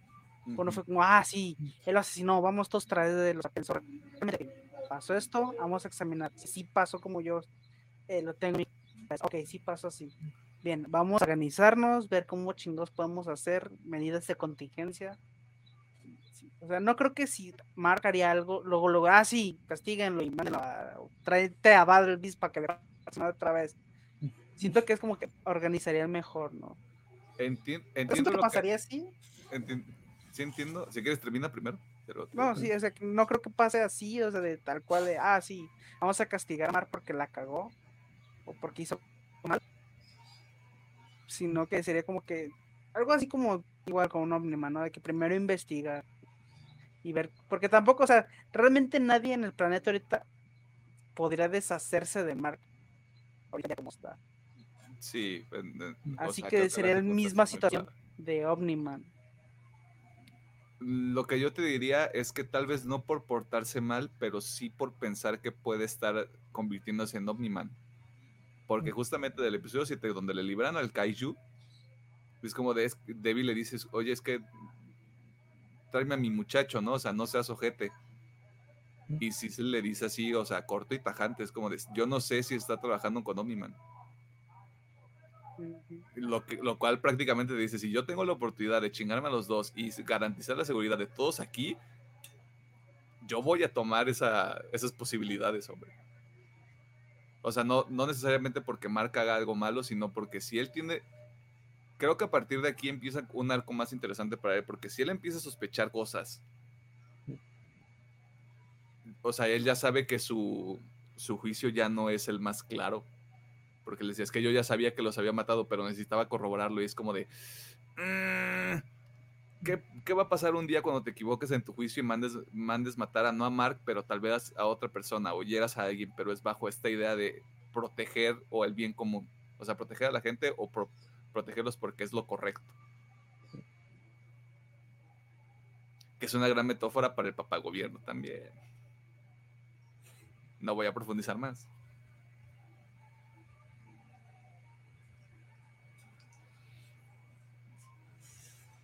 No sé si haya otro personaje o otra cosa que te haya llamado la atención. Bueno, los dos. A mí, pues sí, se me hizo un personaje muy humano. de, que no quiere ser héroe, de la escuela, el conflicto con sus padres. Y creo que es una superhéroe más real por el aspecto de sus poderes, de que si quiere puede cambiar la estructura, que si es atómica o de la materia, no recuerdo su poder. Yo solo Creo que sé que hace reorganiza materia. cosas.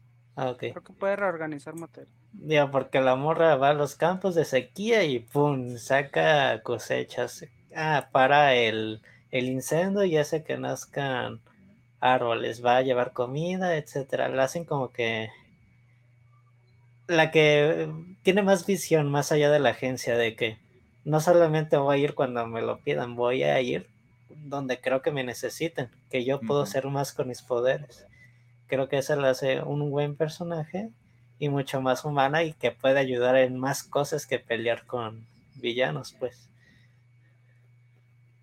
Ah, y también es como una de las fuerzas morales también de, de Mar.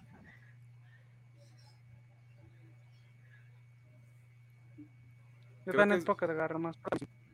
Creo que es, creo que es el como el arquetipo del, del superhéroe del superhéroe idealista. Como de es que yo no me quiero nada más agarrar a madrazo, yo le quiero ayudar al planeta, lo cual está bien.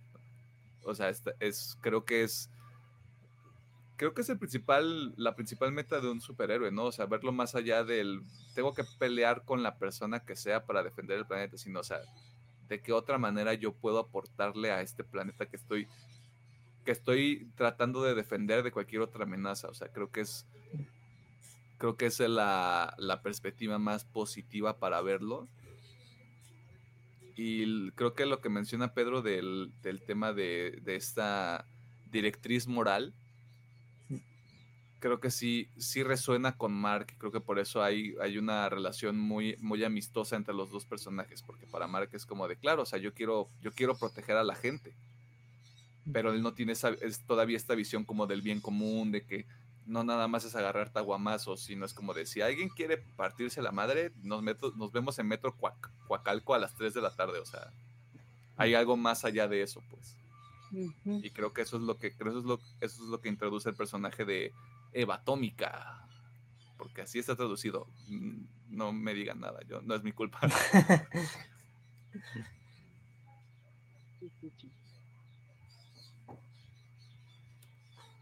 ¿Hay algo más que quieran agregar? ¿Notas, notas finales? Pues espero la segunda temporada, o sea, ya tenemos mucho planteamiento de la segunda, incluso tercera. Hay muchas cosas en el aire. Y obviamente nos presentaron aquí. Qué pasa con el tipo este que hace los robots. Está en el Ah, Pentágono, hombre. Ya. Pues, ya la invasión alienígena también, a ver qué- qué- cómo se desarrolla. Sí, porque también los alienígenas que salieron al principio todavía quedan un chingo a lo que se vio al final de, Ah, sí es cierto. de la temporada. Lo- Los güeyes de Marte, no sé, güey, mucho. También eh, este superhéroe que está en la en el comité de que estuvo en la 1 y la 2.0, el que perdió sus poderes y ya los recuperó. Creo que ese tiene mucho futuro también en la serie porque no lo mo- no nos lo mostraron en su máximo potencial. No me acuerdo de quién es ese personaje. El morenito, el que se une a los guardianes Ah, el Black 2.0. Samson, ya. Black Samson, sí. Black, porque ya sabes por qué, supongo. Yo creo que a manera de conclusión eh, es una buena serie. De nuevo, no es para niños. Si usted tiene 15 años, véala acompañado de un adulto para que de verdad le explique que esto es ficción. Creo que si usted, persona, persone, personu, eh, que esté interesada en, en el tema de superhéroes, vio The Voice y le gustó, esto va por la misma línea, un contenido dirigido más para adultos, sí, con un poquito de, drama adolescente, pero creo que lo manejan bien, no es como muy excesivo, no es como muy, muy cursi, es muy realista, dentro de lo que cabe, porque de nuevo es, está basado en, en- un mundo donde los superhéroes son reales. Eh, creo que tiene nuestro sello de aprobación. Aquí no damos calificaciones, solo decimos, ¿está, está chido o no está chido? Y la primera temporada sí, sí está chida. Dese la oportunidad. Se va a divertir. Y si es una de esas personas que no soporta mucho el gore en los medios este, animados, tal vez no sea la serie para usted. Aquí hay mucha tripa volando. Mucha, Literal. mucha. Así como la que le ponen a sus, tati- a sus taquitos, o como quiere que le pongan, mucha. No, taquitos de. Pero de color roja, chavos. Y sin limpiar. O sea, que ha de traer bacterias por ahí. Habiendo dicho eso, creo que es momento de irnos a la sección de recomendaciones para ya cerrar este desmadre. Va. Voy a ver si. No, no puedo girar en mi silla porque se van a caer los audífonos.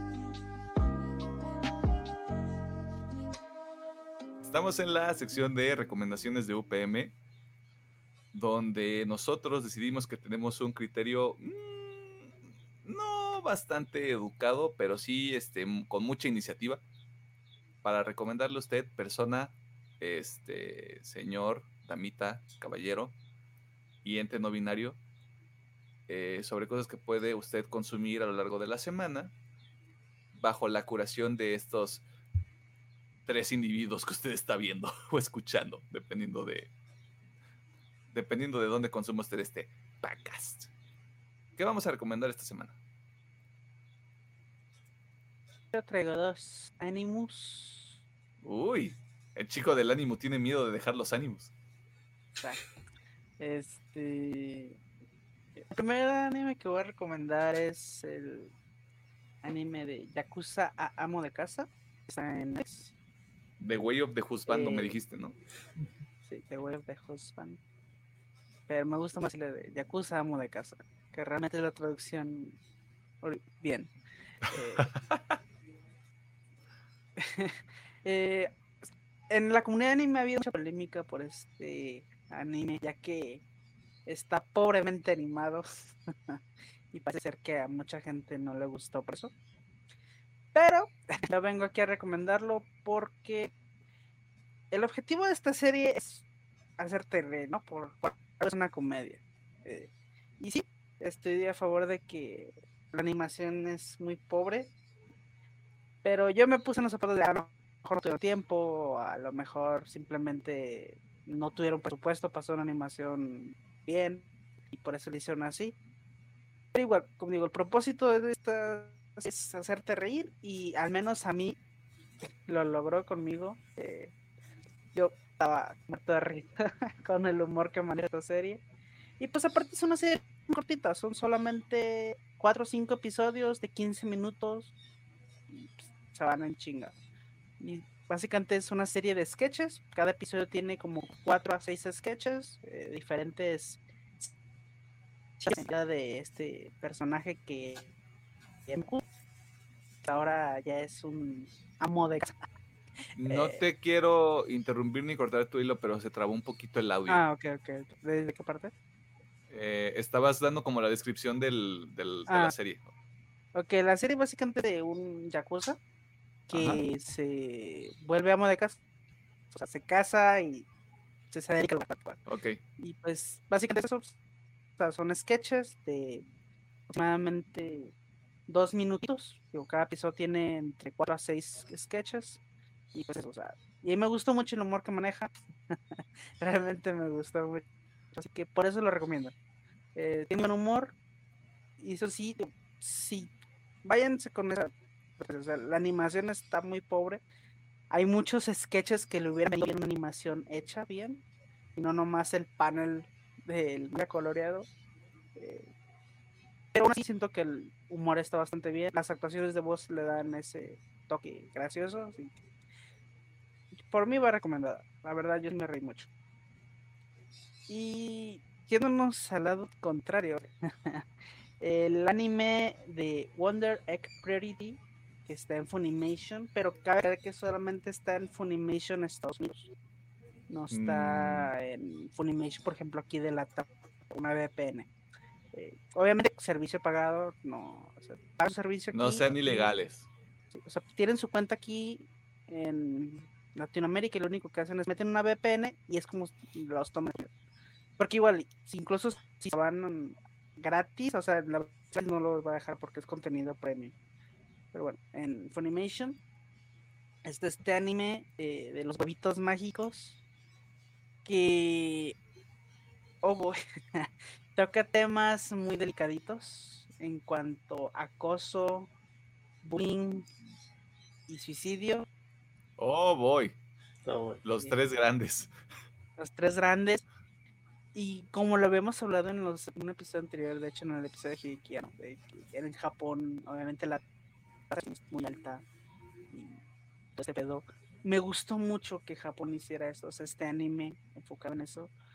Eh, no sé, o sea, realmente no quiero decir mucho porque no quiero spoilear, o sea, simplemente voy a decir que está sobre una chica que por azares del destino se encuentra con un escarabajo que le empieza a hablar y le dice Oh. que si no quiere comprar con unos huevitos Ok. eh, y, y básicamente esto lo lleva a otra realidad que es como un sueño de ella y tiene una misión alrededor de esos huevitos. Eh, pero sí o sea realmente lo que mi recomendación en esta serie es básicamente por los temas que toca y por las reflexiones que te da hay temas fuertes la verdad o sea pues, si eres de sensibilidad así, muy si eres muy sensible, no creo que la quieras ver porque si tema tocas Ante muy... temas como estos. Sí. Eh, pero aún así me gusta porque me gusta cómo los maneja estos temas realmente. Las resoluciones que da. eh, y obviamente eh, va a haber más temporadas, por lo que tengo entendido. Y pues sí, tengo, tengo muchas ganas. Así que aquí es una serie muy padre. eh, siento que mucha gente la ha comparado con Evangelion y que, ay, es que no entendí. No me pareció tanto, se me pareció bastante sencillo entender. Eh, a lo mejor lo de que cambien de plano de realidad pueda confundir a alguna gente. Pero no sé, es muy bueno. Muy buen mensaje, así que Wonder Egg Priority de Funimation. Ya tiene usted sus dos recomendaciones de anime. Una por si quiere hacer que el jijiji jajaja y el otro por si quiere reflexionar sobre la vida y las decisiones que toma. El de. El de. El del señor Yakuza que se vuelve amo de casa, ¿dónde lo podemos, lo podemos ver? Está en Netflix. Ok. Está en Netflix. Y el otro ya dijiste que es de Funimation, pero la Funimation. recomendación es una Funimation VPN. Sí, Funimation Estados Unidos. Va, va, que va. ¿Alguna otra cosa que quieras añadir? Que se te haya venido a la mente ahorita. Bueno, eh, es recomendación de Pedro, pero yo no recomiendo. Así que ahorita les te verán cuál. Tiene un doble sello de aprobación por dos de los tres integrantes de este proyecto, lo cual es el 66%, lo cual quiere decir que sí hay un sello de aprobación de UPM para la recomendación de Pedro de esta semana. Así que, Pedro, ¿qué pasó? ¿Cómo estás? Muy bien. Bien. Ya se los. Bien. Yo ya se los había recomendado, pero se los vuelvo a recomendar. Eh, Demon Slayer, El Tren Infinito. Si les gustó la primera temporada de Kimetsu, totalmente recomendable la película. Si tienen la oportunidad, vayan al cine. Si no, espérense a que llegue una plataforma si todavía no se sienten seguros de ir. Excelente animación. Historia, pues quedamos que sería un puente para lo próximo que viene en la serie, porque ya tenemos segunda temporada confirmada. Y pues una duración de, creo que sí fueron dos horas.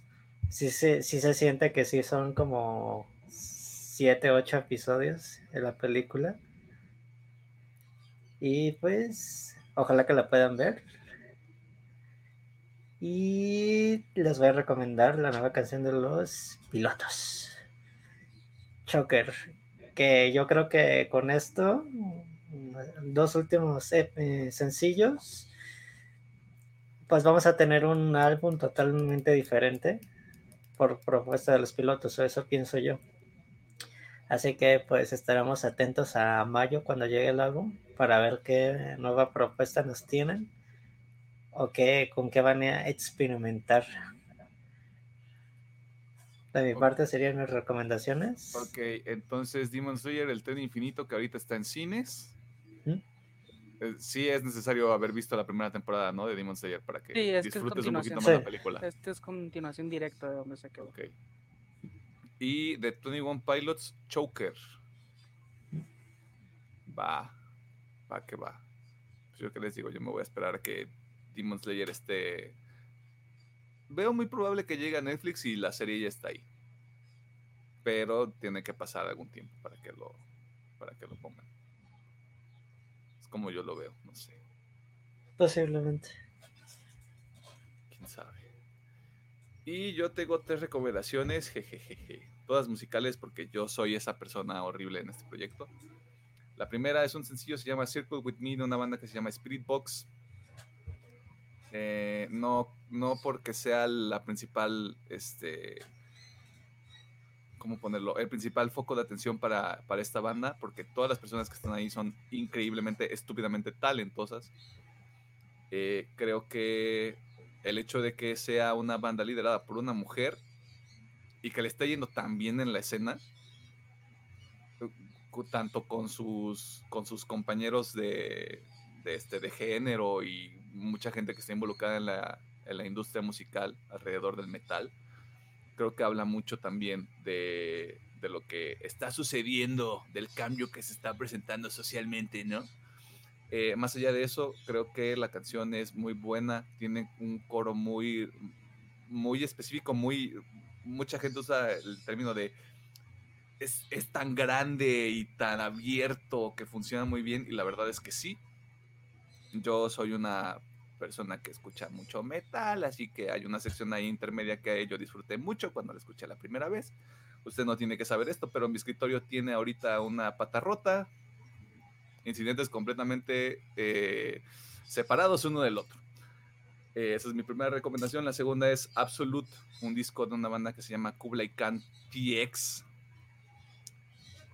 Si usted quiere el soundtrack para su clase de box, este es el disco que tiene que poner. Es todo lo que voy a decir al respecto.